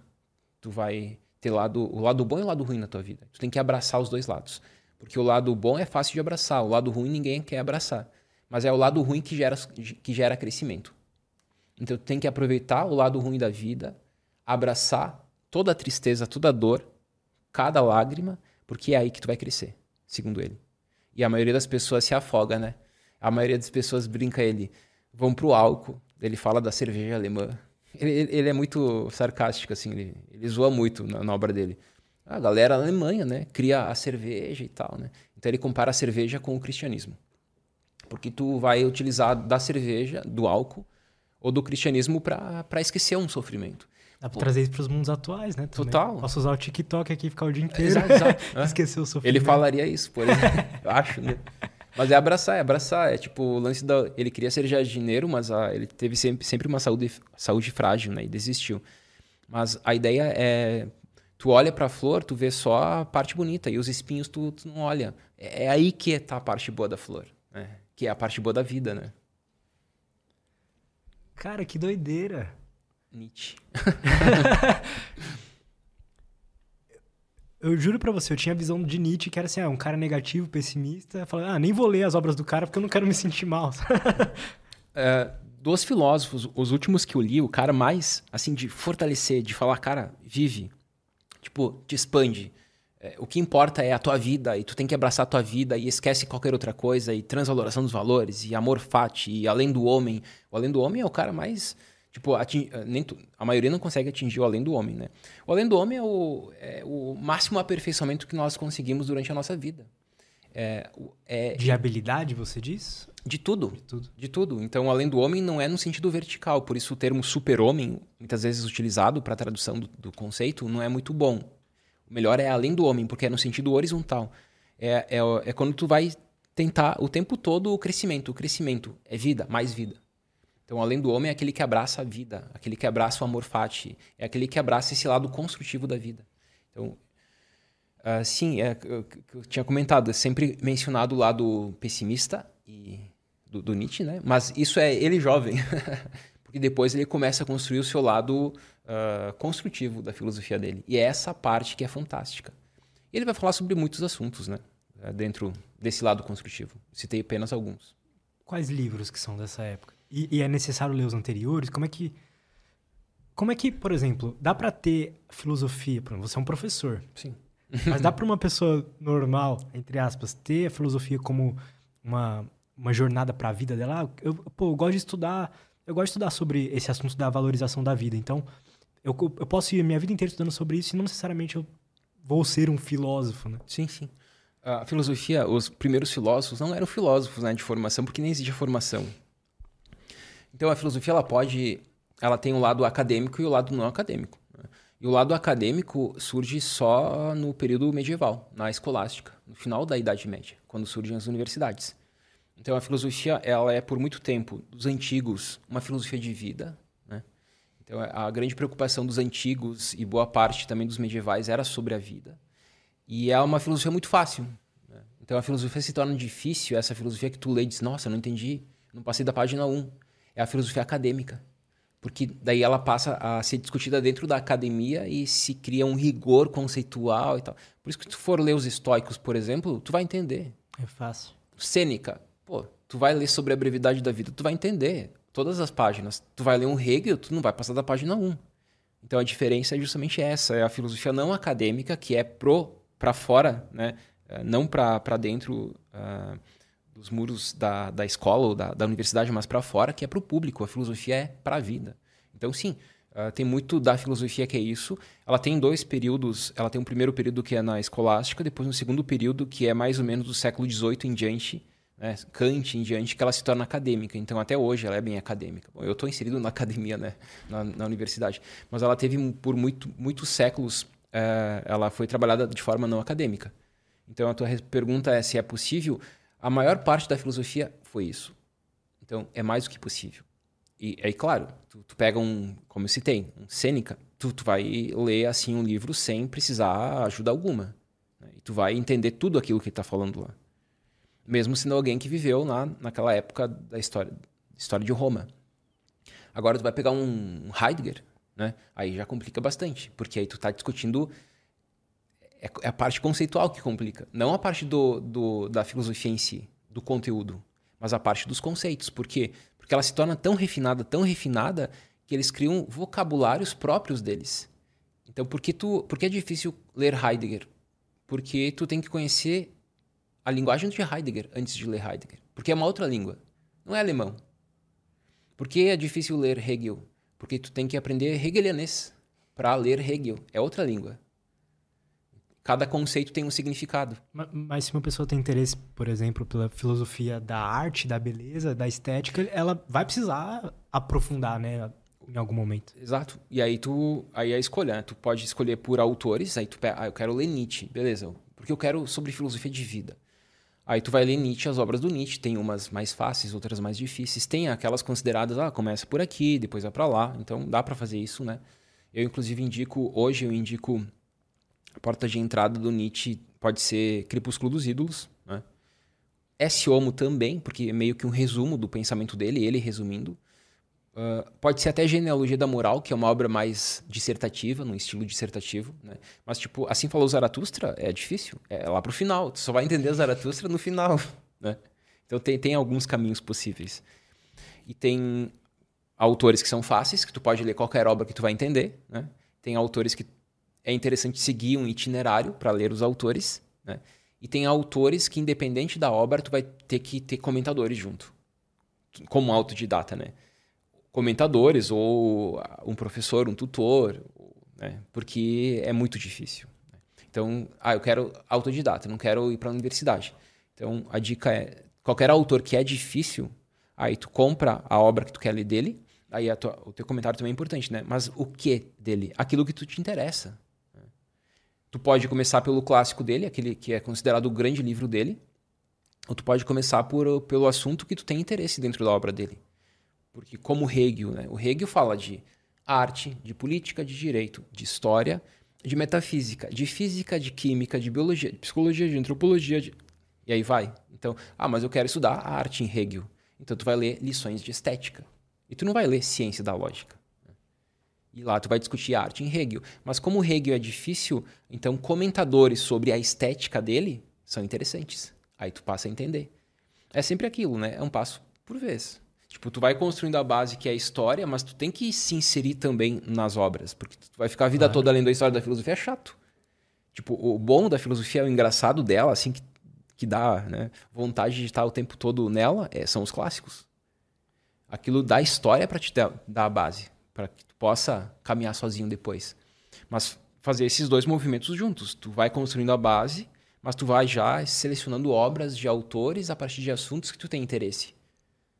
Nietzsche. Vamos falar sobre valorização da vida.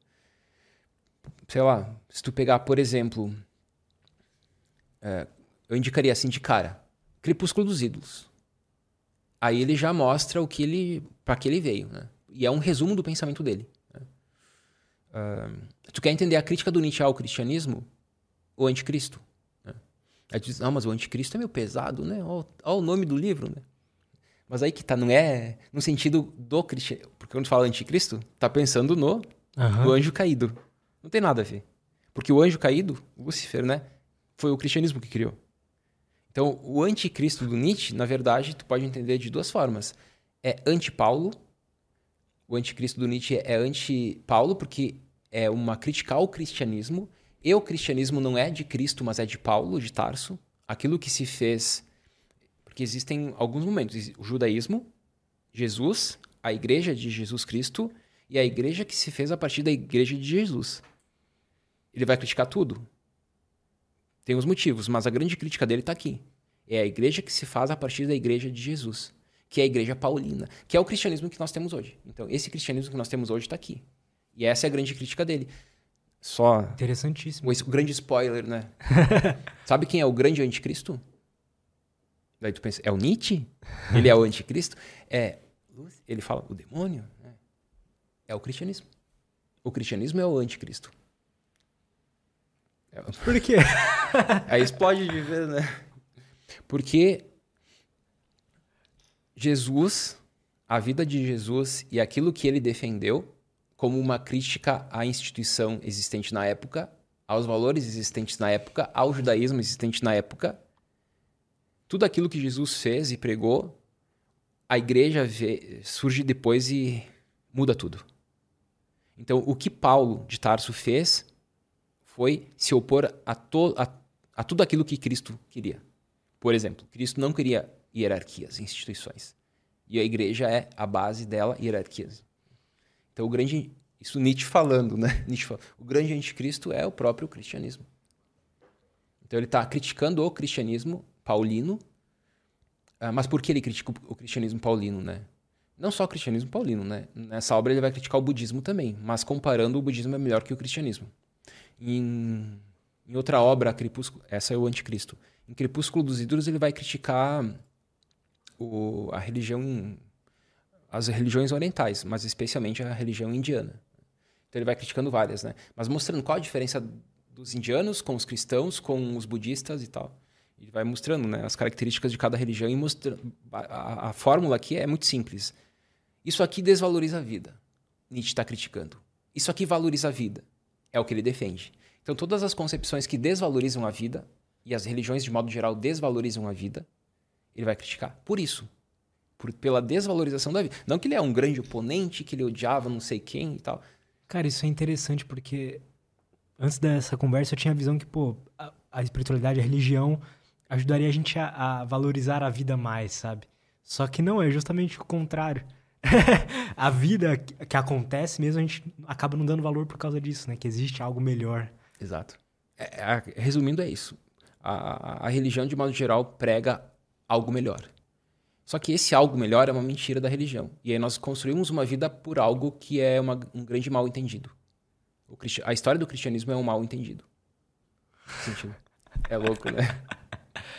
Cara, essas grandes mentes, você disse que todos eram gênios, os caras dos clássicos, né? O que, que você percebe, assim, de padrão entre eles? Será, se é que existe isso, né? Quando você tá ali é, nadando na mente desses, desses mestres, o que, que você percebe assim, cara?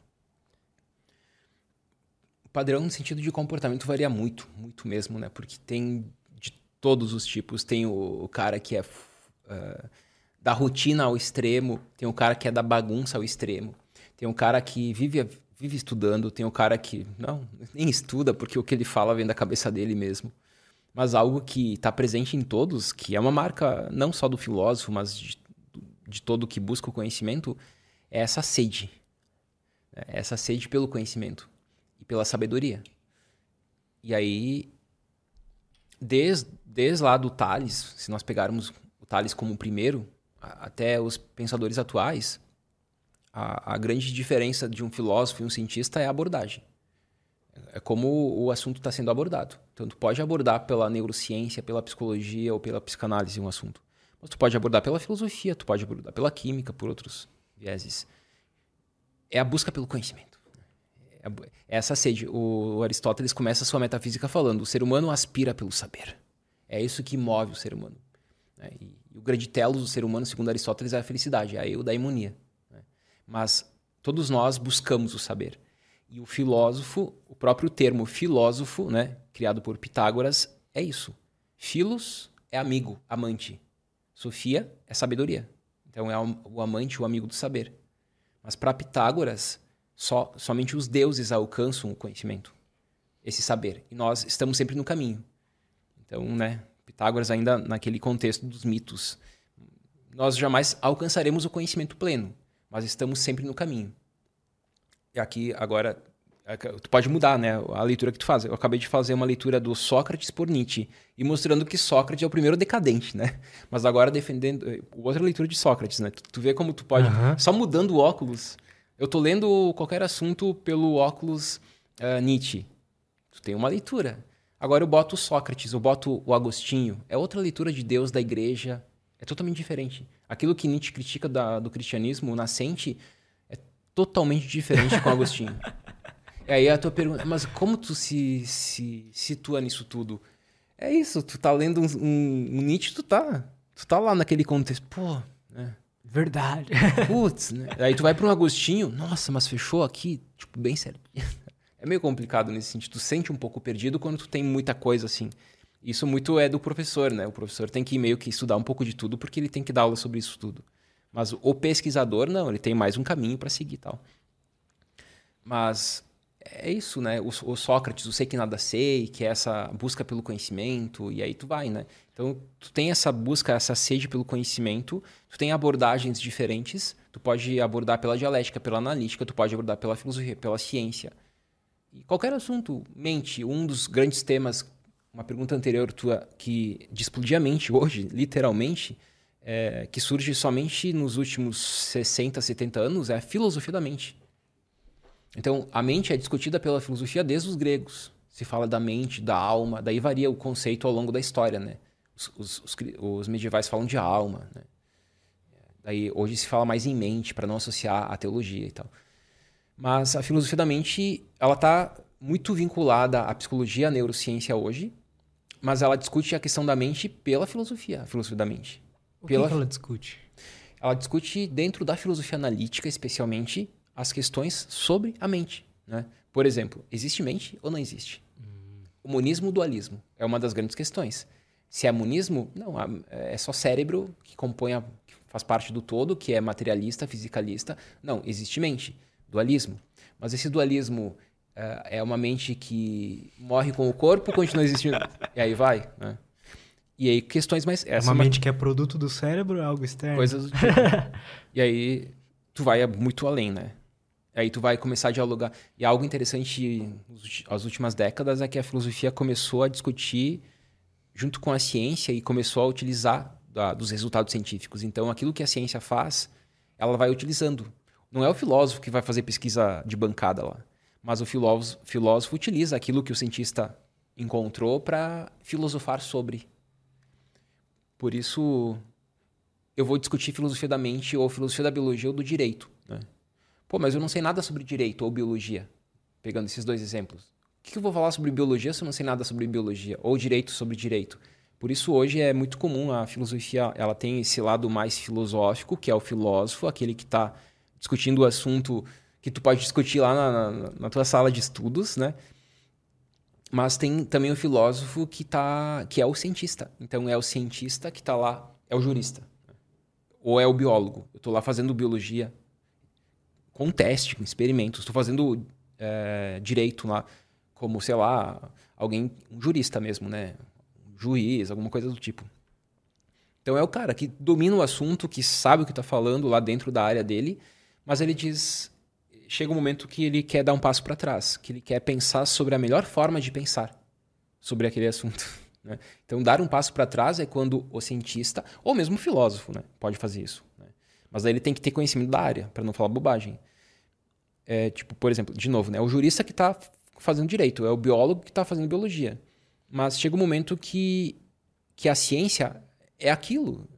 Além disso, tu, tu passa para filosofia. Porque tu passou desse, desse risco, opa, já não é, não é mais ciência, isso já é filosofia. Né? Então, é o próprio cientista que pode dar esse passo para trás e pensar: calma aí, será que não é melhor pensar de outra forma esse problema? E aí tu está filosofando. Aí tu Puts, se torna um filósofo da biologia. É. Aí tu se torna um filósofo da mente, um filósofo do conhecimento, da aprendizagem, do, da educação, etc. Então, existe uh, os grandes avanços hoje da filosofia são esses, dentro dessas áreas científicas. Sabe uma, uma, coisa que eu percebo, assim, indo por esse caminho? Eu trago muita gente da área de saúde aqui, né, Sim. em geral. E eles estão com uma visão muito diferente do que, por exemplo, é ensinado na faculdade, que é a visão de que, tá, ao invés de a gente tratar um sintoma, vamos evitar o sintoma, sabe? Que é algo que não necessariamente está ensinando na faculdade de medicina, por exemplo, sabe? Sim. Eles estão falando, não, como é que a gente evita ter essas doenças? Isso, de certa Tem que forma, dar um passo para trás. É né? um passo para trás. É, eu gosto de um exemplo medieval que é, é a medicina medieval. Né? A medicina medieval, ela enxergava tudo a partir é, de quatro pontos. Né?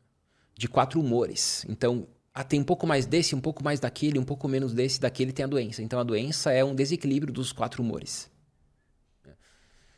Uh, o que faz o filósofo da filosofia medieval? Ele dá um passo para trás diz: será que não existe outra forma de, de pensar a doença? Claro, é um exemplo lá do, do, uhum. do medievo, né? mas qualquer outro assunto hoje dá para pensar dessa forma. Qualquer pesquisa atual, 2023, a galera tá lá pesquisando e tal, e pô, será que vai por aqui, por aí? Né? Aí eu, se tu quer dar uma filosofada, tu, não, não, calma aí.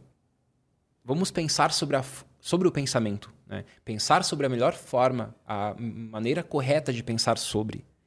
Aí os assuntos diversos. Né?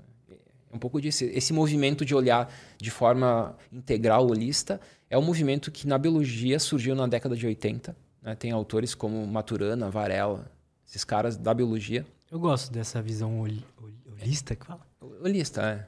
E a visão que se opõe a uma visão que ainda é cartesiana, lá do Descartes, do século XVI, que é uma visão mecanicista. Então, esse olhar de que o médico vai olhar para a doença e vai tratar a doença, e é isso que ele faz, é, o, é produto do mecanicismo cartesiano. Então, lá atrás, quando a ciência surge, ela tem como grande marco o mecanicismo, que está presente na filosofia do Descartes, que vai estar tá presente na física de Newton e nas demais áreas da época, né? outros pensadores também, mas cito esses dois, um filósofo e matemático, Descartes, e o Newton, grande físico e filósofo, porque todo cara grande né, era filósofo também, mecanicismo. O, mundo, o universo é uma máquina, o mundo é uma máquina, e por meio da investigação vamos buscar as leis desse universo. Né? O universo está escrito em linguagem matemática. Vamos desvendar essa linguagem matemática. Né?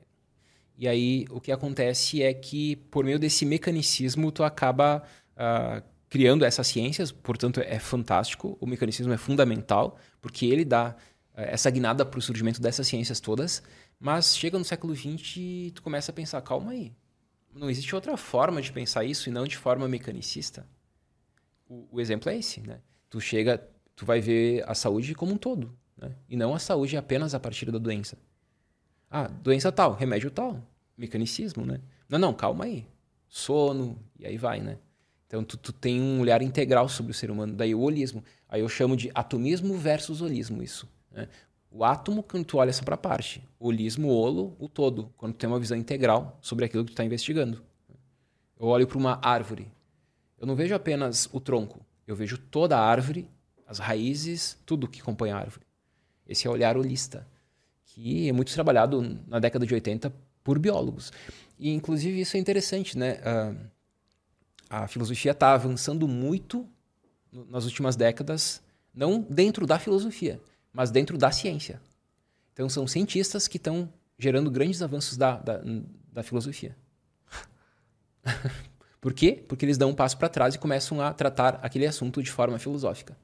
Mas se você parar pra pensar, meio que sempre foi assim, né? O cara não era sim, um sim. filósofo. O cara era, gostava de conhecimento, né? De sabedoria. É. é. E aí se trata só antes da, da ciência como nós conhecemos, ele ia filosofar sobre tal assunto. Ou seja, ele ia pensar sobre. E aí nós chamamos de filosofia, né? Mas por isso, é, é isso de filosofia e ciência, é, existe uma fronteira, existe, mas é algo muito interligado, né? Tem chamado...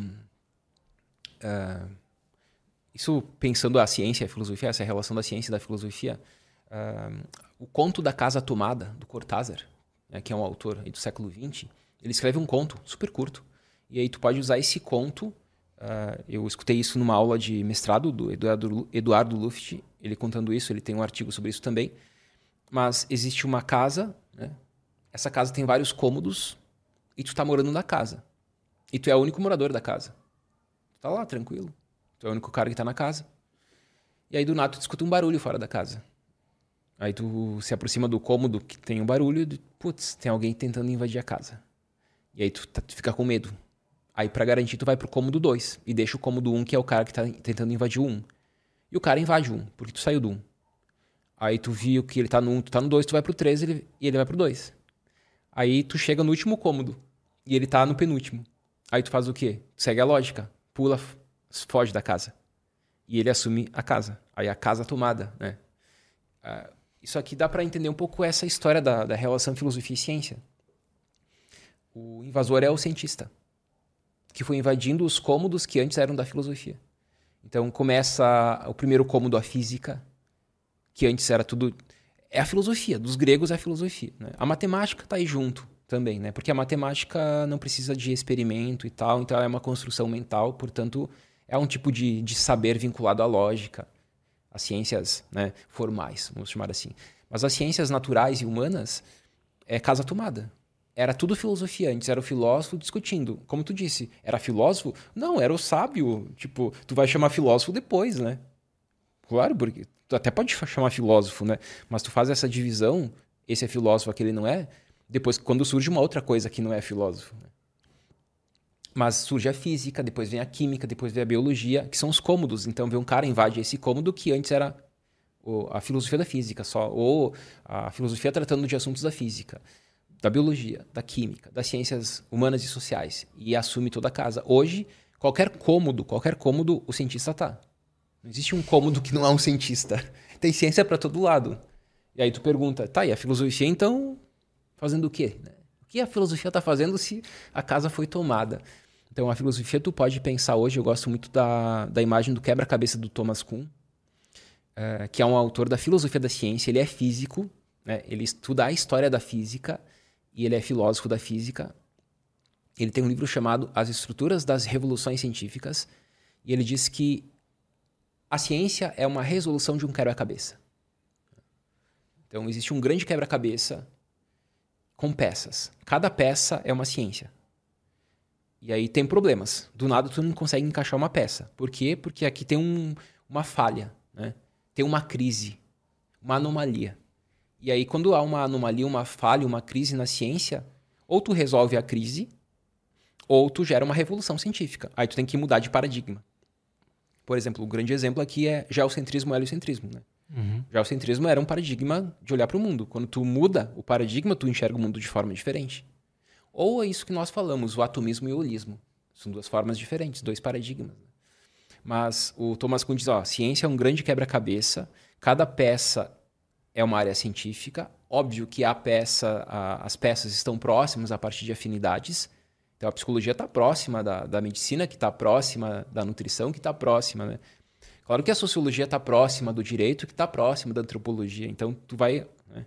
mas todas elas compõem esse grande quebra-cabeça e não existem divisões entre as peças. Então alguém que estuda bi biologia alguém que precisa de química, que precisa de de várias áreas. Então, isso de divisões é, é uma criação arbitrária, diria o Foucault, que nós criamos só para separar mesmo. Ah, tu vai aqui nessa, nessa, nessa peça, né? o outro vai naquela outra. Mas isso é ciência para o Thomas Kuhn, resolver problemas do quebra-cabeça. E aí a pergunta aí, o filósofo.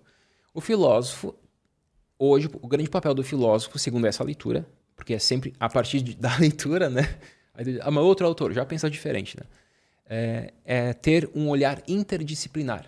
Existem várias disciplinas, que são as ciências, e o filósofo é aquele que faz o elo entre todas elas. É aquele que não está preso numa peça, mas é aquele que pode sair dessa peça, da, da nutrição, pular lá para a sociologia e para a economia e puxar o direito, sei lá, sabe? E, e, mostrar um link que tem todas essas. Exato. Esse é o papel do filósofo hoje. Por isso, o dar o passo para trás é o que o cientista não faz. Mas não é no sentido de só o filósofo faz isso. Não, o próprio cientista deve fazer isso. Então, é, é tu, como cientista ou como filósofo, que vai tratar o assunto a partir das duas áreas. É, então, a filosofia está muito viva. Ela está morta. Não, está muito viva. Né?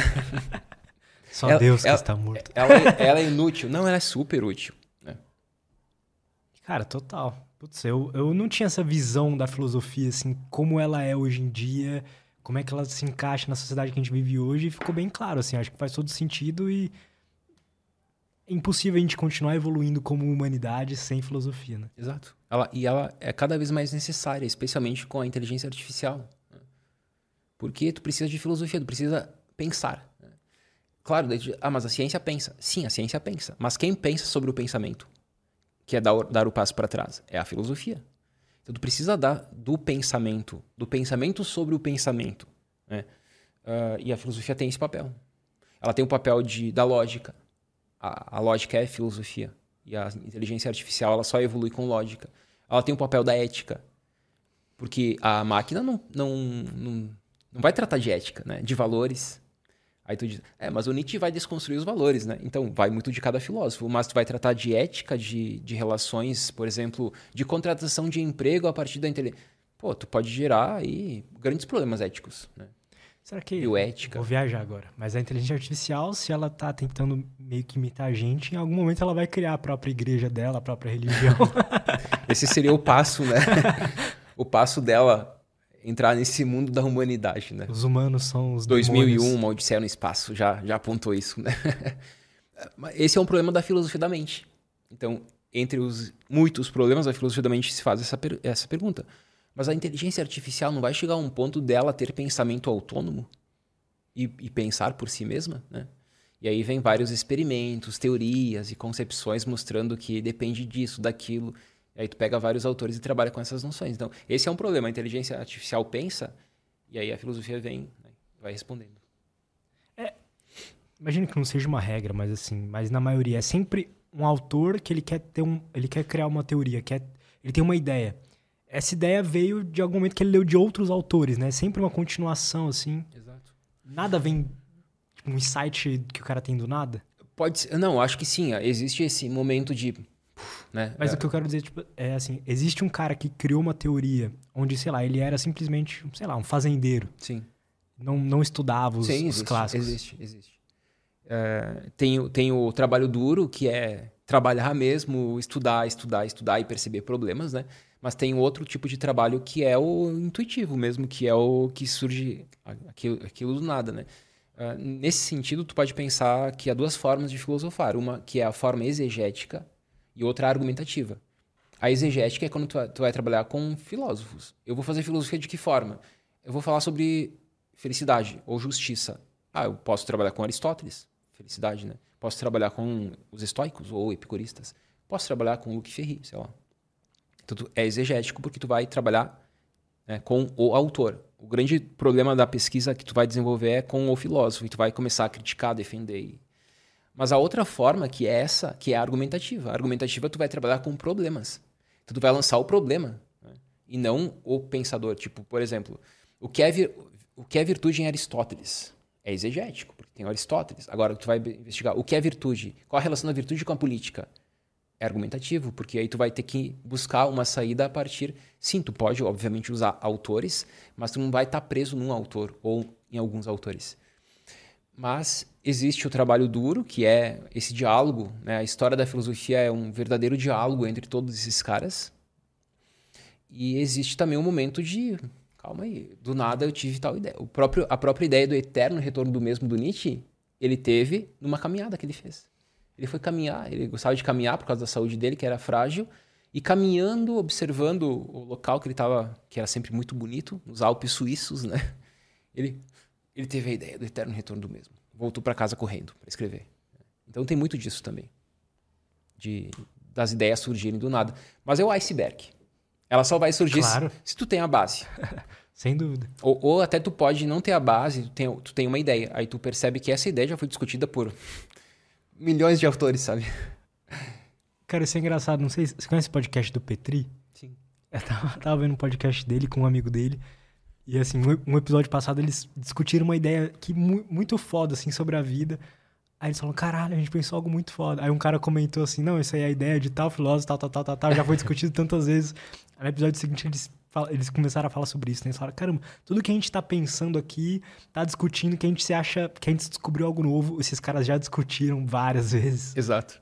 Tem aquela famosa frase atribuída a Newton, mas que não foi dita por ele, mas atribuída a ele sempre que é tu tá no ombro de gigantes, né? Então tu pode estar lá no, no teu cantinho olhando para as coisas, perfeito, né? E é uma forma, né? Tipo, tu se afasta propositalmente para não tá ah, ter ter essas ideias que já foram pensadas para ter ideias só tuas, né? Mas ao mesmo tempo quando tu tá no ombro de gigantes, conhecendo esses caras todos, tu consegue olhar mais além. Pro, pô, isso aqui já foi pensado, mas o que eu posso pensar a partir do que já foi pensado? Então, dessa forma, tu consegue estar bem na frente porque tu já tem essas noções todas. Porque pensa, 2.500, 600 anos de história do pensamento filosófico. É muito século, é muita gente. Nós conhecemos 1%, nem, nem isso, dos caras que são comentados. Tanta gente que falou tanta coisa, que escreveu tanta coisa. Né? De homens e mulheres, né? Claro que filósofos, mulheres não tiveram tanto espaço, mas isso, a história como um todo, né? Em qualquer área. Mas no século XX, muitas mulheres importantíssimas. Então, filosofia entra também, né? Essa questão de gênero já não é mais assim, filosofia é coisa de homem e tal. Se utilizar daquilo que já tem, Total. isso é filosofia também. Cara, e a gente não passou muito por eles assim, mas qual, qual foi a importância dos gregos para a filosofia, para a sociedade em geral, assim? Porque é o que a gente mais aprende, né? Os, quem não estuda filosofia, a gente pô, aprende isso na escola, a gente sempre ouve falar. Então, qual foi a real importância desses caras? Foram os caras que criaram o jogo todo. é, foram os caras que. A forma como nós pensamos hoje é grega. A filosofia é grega. Tem um texto do Heidegger, que ele, intitulado, é um texto curto, umas 20 páginas. O que é isto a filosofia? É. E ele discute, ó, o que é isto a filosofia? A filosofia nada mais é do que grega. A forma como nós pensamos hoje é grega. A, as ideias ocidentais todas são gregas. De democracia, de qualquer assunto, de filosofia, de ciência. Porque tudo é grego, porque tudo surgiu lá com o logos dos gregos. Então, assim, de base, é a forma como nós pensamos. Nós só pensamos como pensamos hoje e não pensamos como um indígena pensa ou como um, um oriental pensa, porque daí é uma cosmovisão diferente, né? Ocidente e Oriente, porque o Ocidente tem como base, berço, os gregos e a filosofia grega. E hoje se, hoje se fala muito da ciência, né? Como nós estamos já comentando. E essa relação dela com a filosofia é indiscutível. Mas é grega, porque vem a filosofia e da filosofia vem a ciência e qualquer assunto hoje, por exemplo, o Heidegger até comenta, né? Tu fala em bomba atômica no século XX, isso é grego. Surge com o logos grego. Qualquer coisa. Porque é tudo produto desse logos, que pensa abstratamente o mundo e por meio de teorias tenta compreender essa complexidade que é o mundo. E, e, e vamos pensar assim, o óculos, né? E esse óculos que eu estou utilizando, verde, que, que eu enxergo o mundo hoje, nós, dentro dessa cosmovisão é dos gregos. E o que que tinha antes? O que, que a gente pensava assim? O que que né? Eu... E, e, por que e por que ali, né? Porque na Grécia o que é muito doido isso, né, cara? Aqui, aqui também o debate vai longe, porque alguns dizem, não, calma aí, a filosofia não é grega, ela já existia na África bem antes dos gregos. Né? Mas existe na África uma forma de pensamento. Né? Então, aqui existe um debate, não há uma unanimidade né, se ela é grega ou não. Aqui eu citei o Heidegger, o Hegel fala também nesse sentido que ela é grega, mas tem outros que falam, não, a filosofia já é africana, ela já tinha sido discutida bem antes, séculos antes, em outros locais. Então, existem as duas leituras para ver, né? A filosofia nada é tão simples assim, tipo, é assim que se... Não, já existem aqui, não, ela, é, ela já tinha sido abordada em outras formas. Mas, falando dos gregos, toda uma questão de contexto uh, sociopolítico que propiciou o surgimento dela, tem uma questão da, da própria religião da época, que também gerou a filosofia. Então, é uma questão de contexto.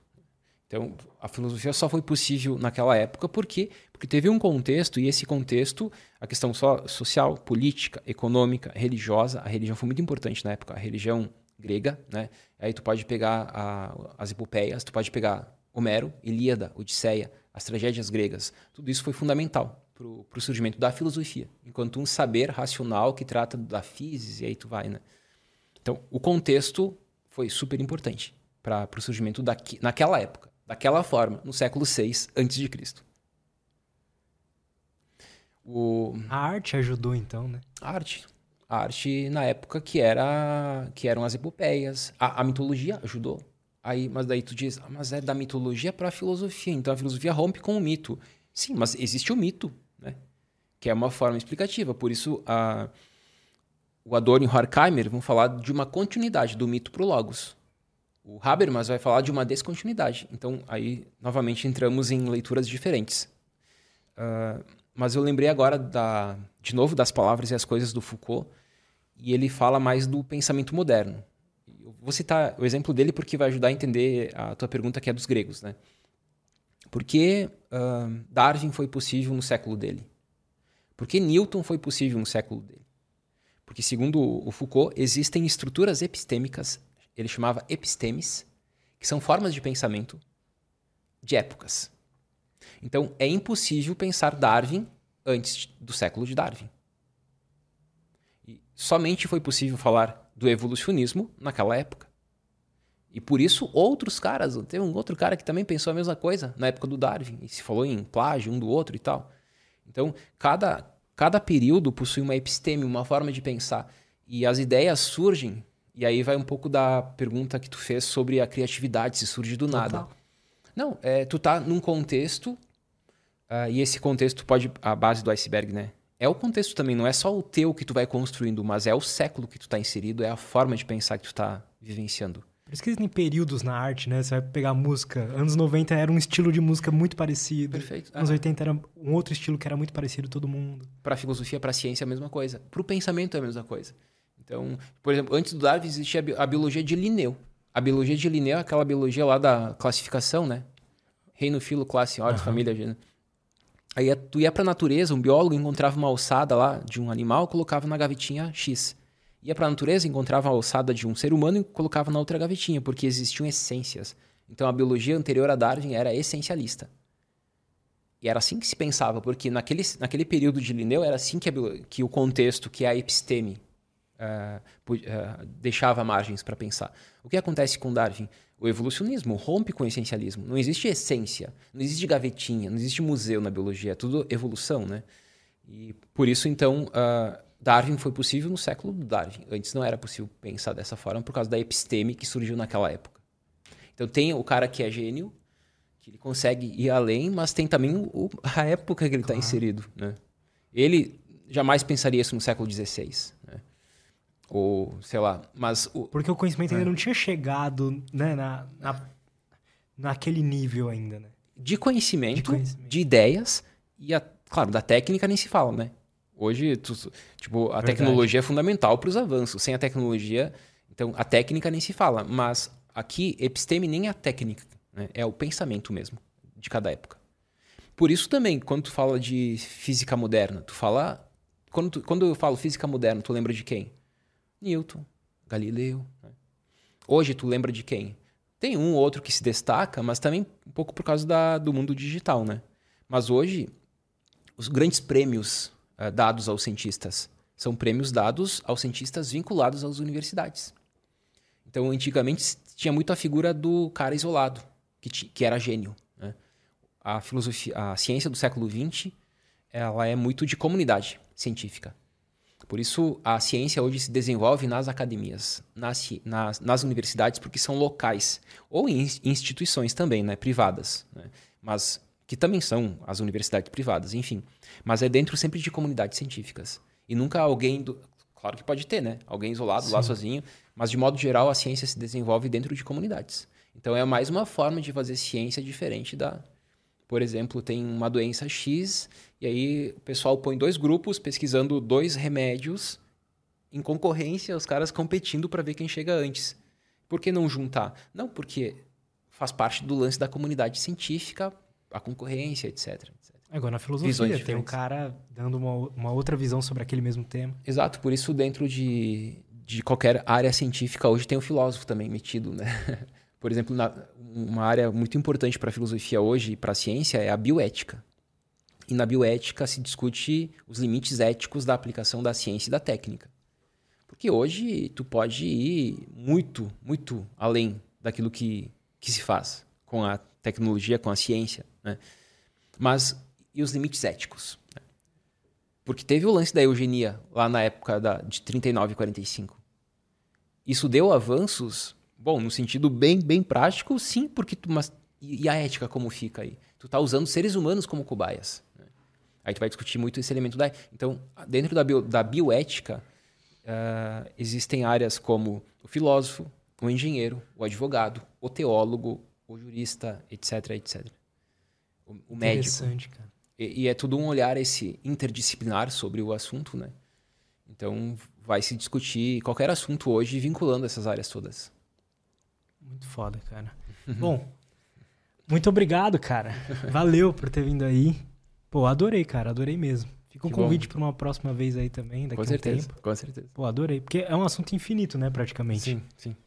Aí tu pode abrir qualquer porta aí, que é muito vasto, né? A filosofia, ela trata de tudo, então é, depende muito do, do assunto, do interesse, tu pode abrir qualquer porta e se, se encontrar na filosofia. E, cara, e- por exemplo, se eu quiser estudar um tema específico, então vamos supor arte, filosofia da arte.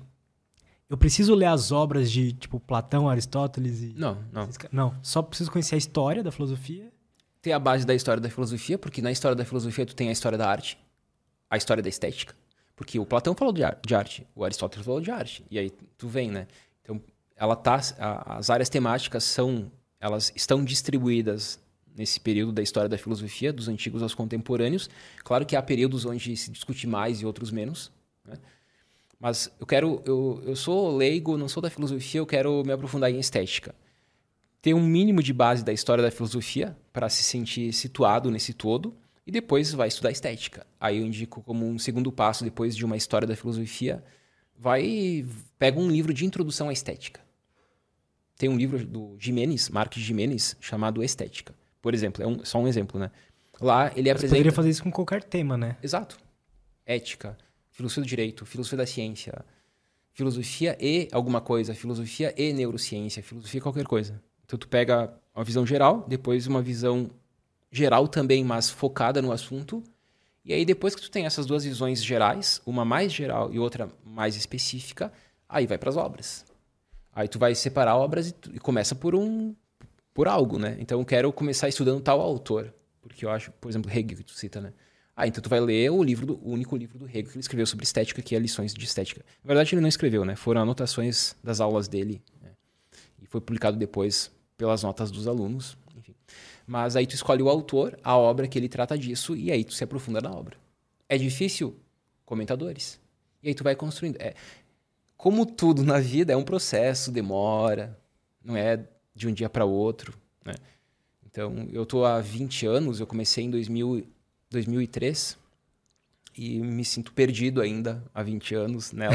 Nossa, tanta coisa que eu não sei que eu quero estudar. E, e quem está começando agora, da mesma forma, vai se sentir perdido.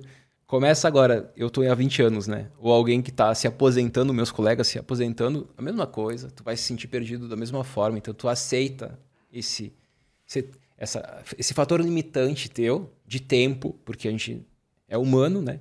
tem um tempo de vida, tem um tempo de estudo, tu não pode ficar 24 horas por dia. E tu vai, tu vai por interesse. Então, esse é o caminho do autodidata na filosofia. Legal, cara. Tem uma, uma das coisas que mais, pelo menos para mim, que atrapalha o, a busca pelo conhecimento é ansiedade por aprender logo, né, cara? É. Mas é um pouco para tudo, né? A gente quer logo tudo, né? Uh, isso, né, para filosofia é impossível. Porque tu pode ficar um ano lendo Hegel somente a primeira parte da obra. Sabe? Eu, pe, pesquisa é muito normal isso. Eu estou há 17 anos estudando um livro. Eu comecei há, há 17 anos e estou ainda estudando esse livro. Dentro das minhas pesquisas, né? Então é isso. E provavelmente vou passar o resto da vida estudando esse livro. Né? Então, se eu quero estudar em dois meses, né? Claro, eu vou ler, eu, tô, eu acabei de ler agora, no mês passado, o Crepúsculo, que eu citei. Eu estou lendo nesse mês o Anticristo. Tu pode delimitar e tal. Agora, tu pode ficar 10 anos estudando uma obra do, do, do, filósofo. E na pesquisa filosófica tem muito disso. Tu, tu, tu, entra num assunto e tu passa a tua vida estudando aquele assunto. Tais autores. Eu brinco que tem um colega meu, professor meu, agora colega, que é só um exemplo, mas assim é, são muitos exemplos. Inclusive o meu é, tá também nessa área. Mas ele fez monografia, dissertação, tese sobre um parágrafo de uma obra de um filósofo Hoje ele está quase se aposentando e ele continua falando sobre esse parágrafo da mesma obra do mesmo filósofo. E hoje ele é conhecido meio que mundialmente sobre aquele assunto. Né? Então a questão, sim, é importante ter a visão do todo, que é o que eu comentei. Mas isso de se aprofundar também é interessante, porque tu vai se tornar especialista sobre um assunto. Pô, tu passa uma vida estudando um assunto específico, claro que está num parágrafo, né? Mas aquele assunto abre margens para tu discutir qualquer outro assunto. Então tu pode pegar tal conceito, sei lá, o niilismo que nós citamos, que Crepúsculo dos Idos é uma página, uma página à frente e tanto quatro linhas atrás dela, e tu passa uma vida estudando aquela página. Mas aí ele relacionando com tudo que tu imagina, né? Putz, cara, que foda. Os processos, isso. né? É muito massa, cara. Bom, mais uma vez, muito ah, obrigado, valeu. viu? Agradeço. E como é que a galera faz para te acompanhar? É, você tem curso? Como é que é? Pode falar aí. Então, rede social, YouTube, Matheus Salvadori, Instagram, Matheus Salvadori. E no Instagram tem um link onde tem outras redes, Telegram e tudo mais, que eu acabo produzindo conteúdo também, newsletter. essas coisas. Legal. E também tenho cursos. Eu tô com Filosofia 360 Graus, que é o meu curso da História da Filosofia. Né? Eu tô com um Clube de Leitura Filosófica, uh, que eu comecei faz pouco, ano passado. Ele está na terceira edição agora. Né? A primeira edição Estoicismo, a segunda Filosofia da História agora é Nietzsche. E aí continuaremos, né? Cada edição são três meses, de três obras em média. Eu tenho um, um, curso também de produção de textos filosóficos. São três cursos que eu tenho já, né? que eu faço aberturas né, uh, desses cursos em períodos específicos. E eu vou lançar agora, em abril, o meu próximo curso, que é Filosofia do Direito, que é um curso que eu estou preparando há três anos. Só preparando, né? Comecei a gravar agora, mas só preparando o material e tal. Faz três anos que eu estou preparando ele. É um curso que eu dou aula há 12 anos sobre o assunto, Filosofia do Direito, e estou há três anos preparando só material. E vai ser lançado agora em abril, então mais um, um assunto aí que, que eu vou oferecer nesse mundo da, da internet. É só para alunos de direito? Como é que é? Não, esse, esse filosofia. Esse é aberto, né? Então qualquer um que tiver interesse, porque quando nós pensamos filosofia do direito, pensa sempre ah, o cara que faz direito, né? Mas o direito é fundamental para todas as questões humanas. Né? Então filosofia do direito, tu não vai estudar o direito civil ou penal, né? Mas tu vai estudar a filosofia do direito. Tu vai dar um passo para trás e pensar a lei, a norma, a justiça, as grandes questões que envolvem as relações humanas. Porque nas relações humanas tem a moral, tem a ética, tem a religião que prega um tipo de no normatividade e tem o direito. Então, a filosofia do direito vai discutir moral, Estado, direito, justiça, lei, etc. Então, qualquer um pode fazer. Mas quem faz direito, quem é do direito, tipo, é obrigatório saber disso. Né? então, esse é o meu próximo curso. Aí, ah, por isso, demais. eu sou da filosofia, mas justamente por trabalhar com essa área, eu tive que dar um passo para trás, porque é filosofia do direito. Aí, no início, eu pensei, o que, que eu vou falar sobre isso se eu não sei direito? Aí por isso eu tive que fazer o curso de direito. Então, a, o, é o filósofo que faz um curso para preencher uma laguna que ele tem para discutir tal assunto. Então, que massa, cara. Eu comecei a cursar o direito, falta um, uh, falta um semestre, basicamente, para terminar, só a parte prática. Mas é para isso, né? É para poder oferecer esse curso de filosofia do direito e as disciplinas que eu dou na universidade também, que são dessa área. Que legal, uhum. cara. Gente, todos os links do Matheus estão aí na descrição, então vão lá, acompanhem ele. Eu tava falando que é um dos canais do YouTube que eu mais estou gostando de assistir agora. Então vão lá, acompanhem. Eu também sou aluno do Filosofia 360 Graus. e, e, é isso, cara. Mais uma vez, muito obrigado. Tamo junto. Obrigado a todo mundo que acompanhou a gente até aqui. Não esquece de se inscrever no canal, dar like nesse vídeo. E é isso. Até a próxima. Valeu. Tchau.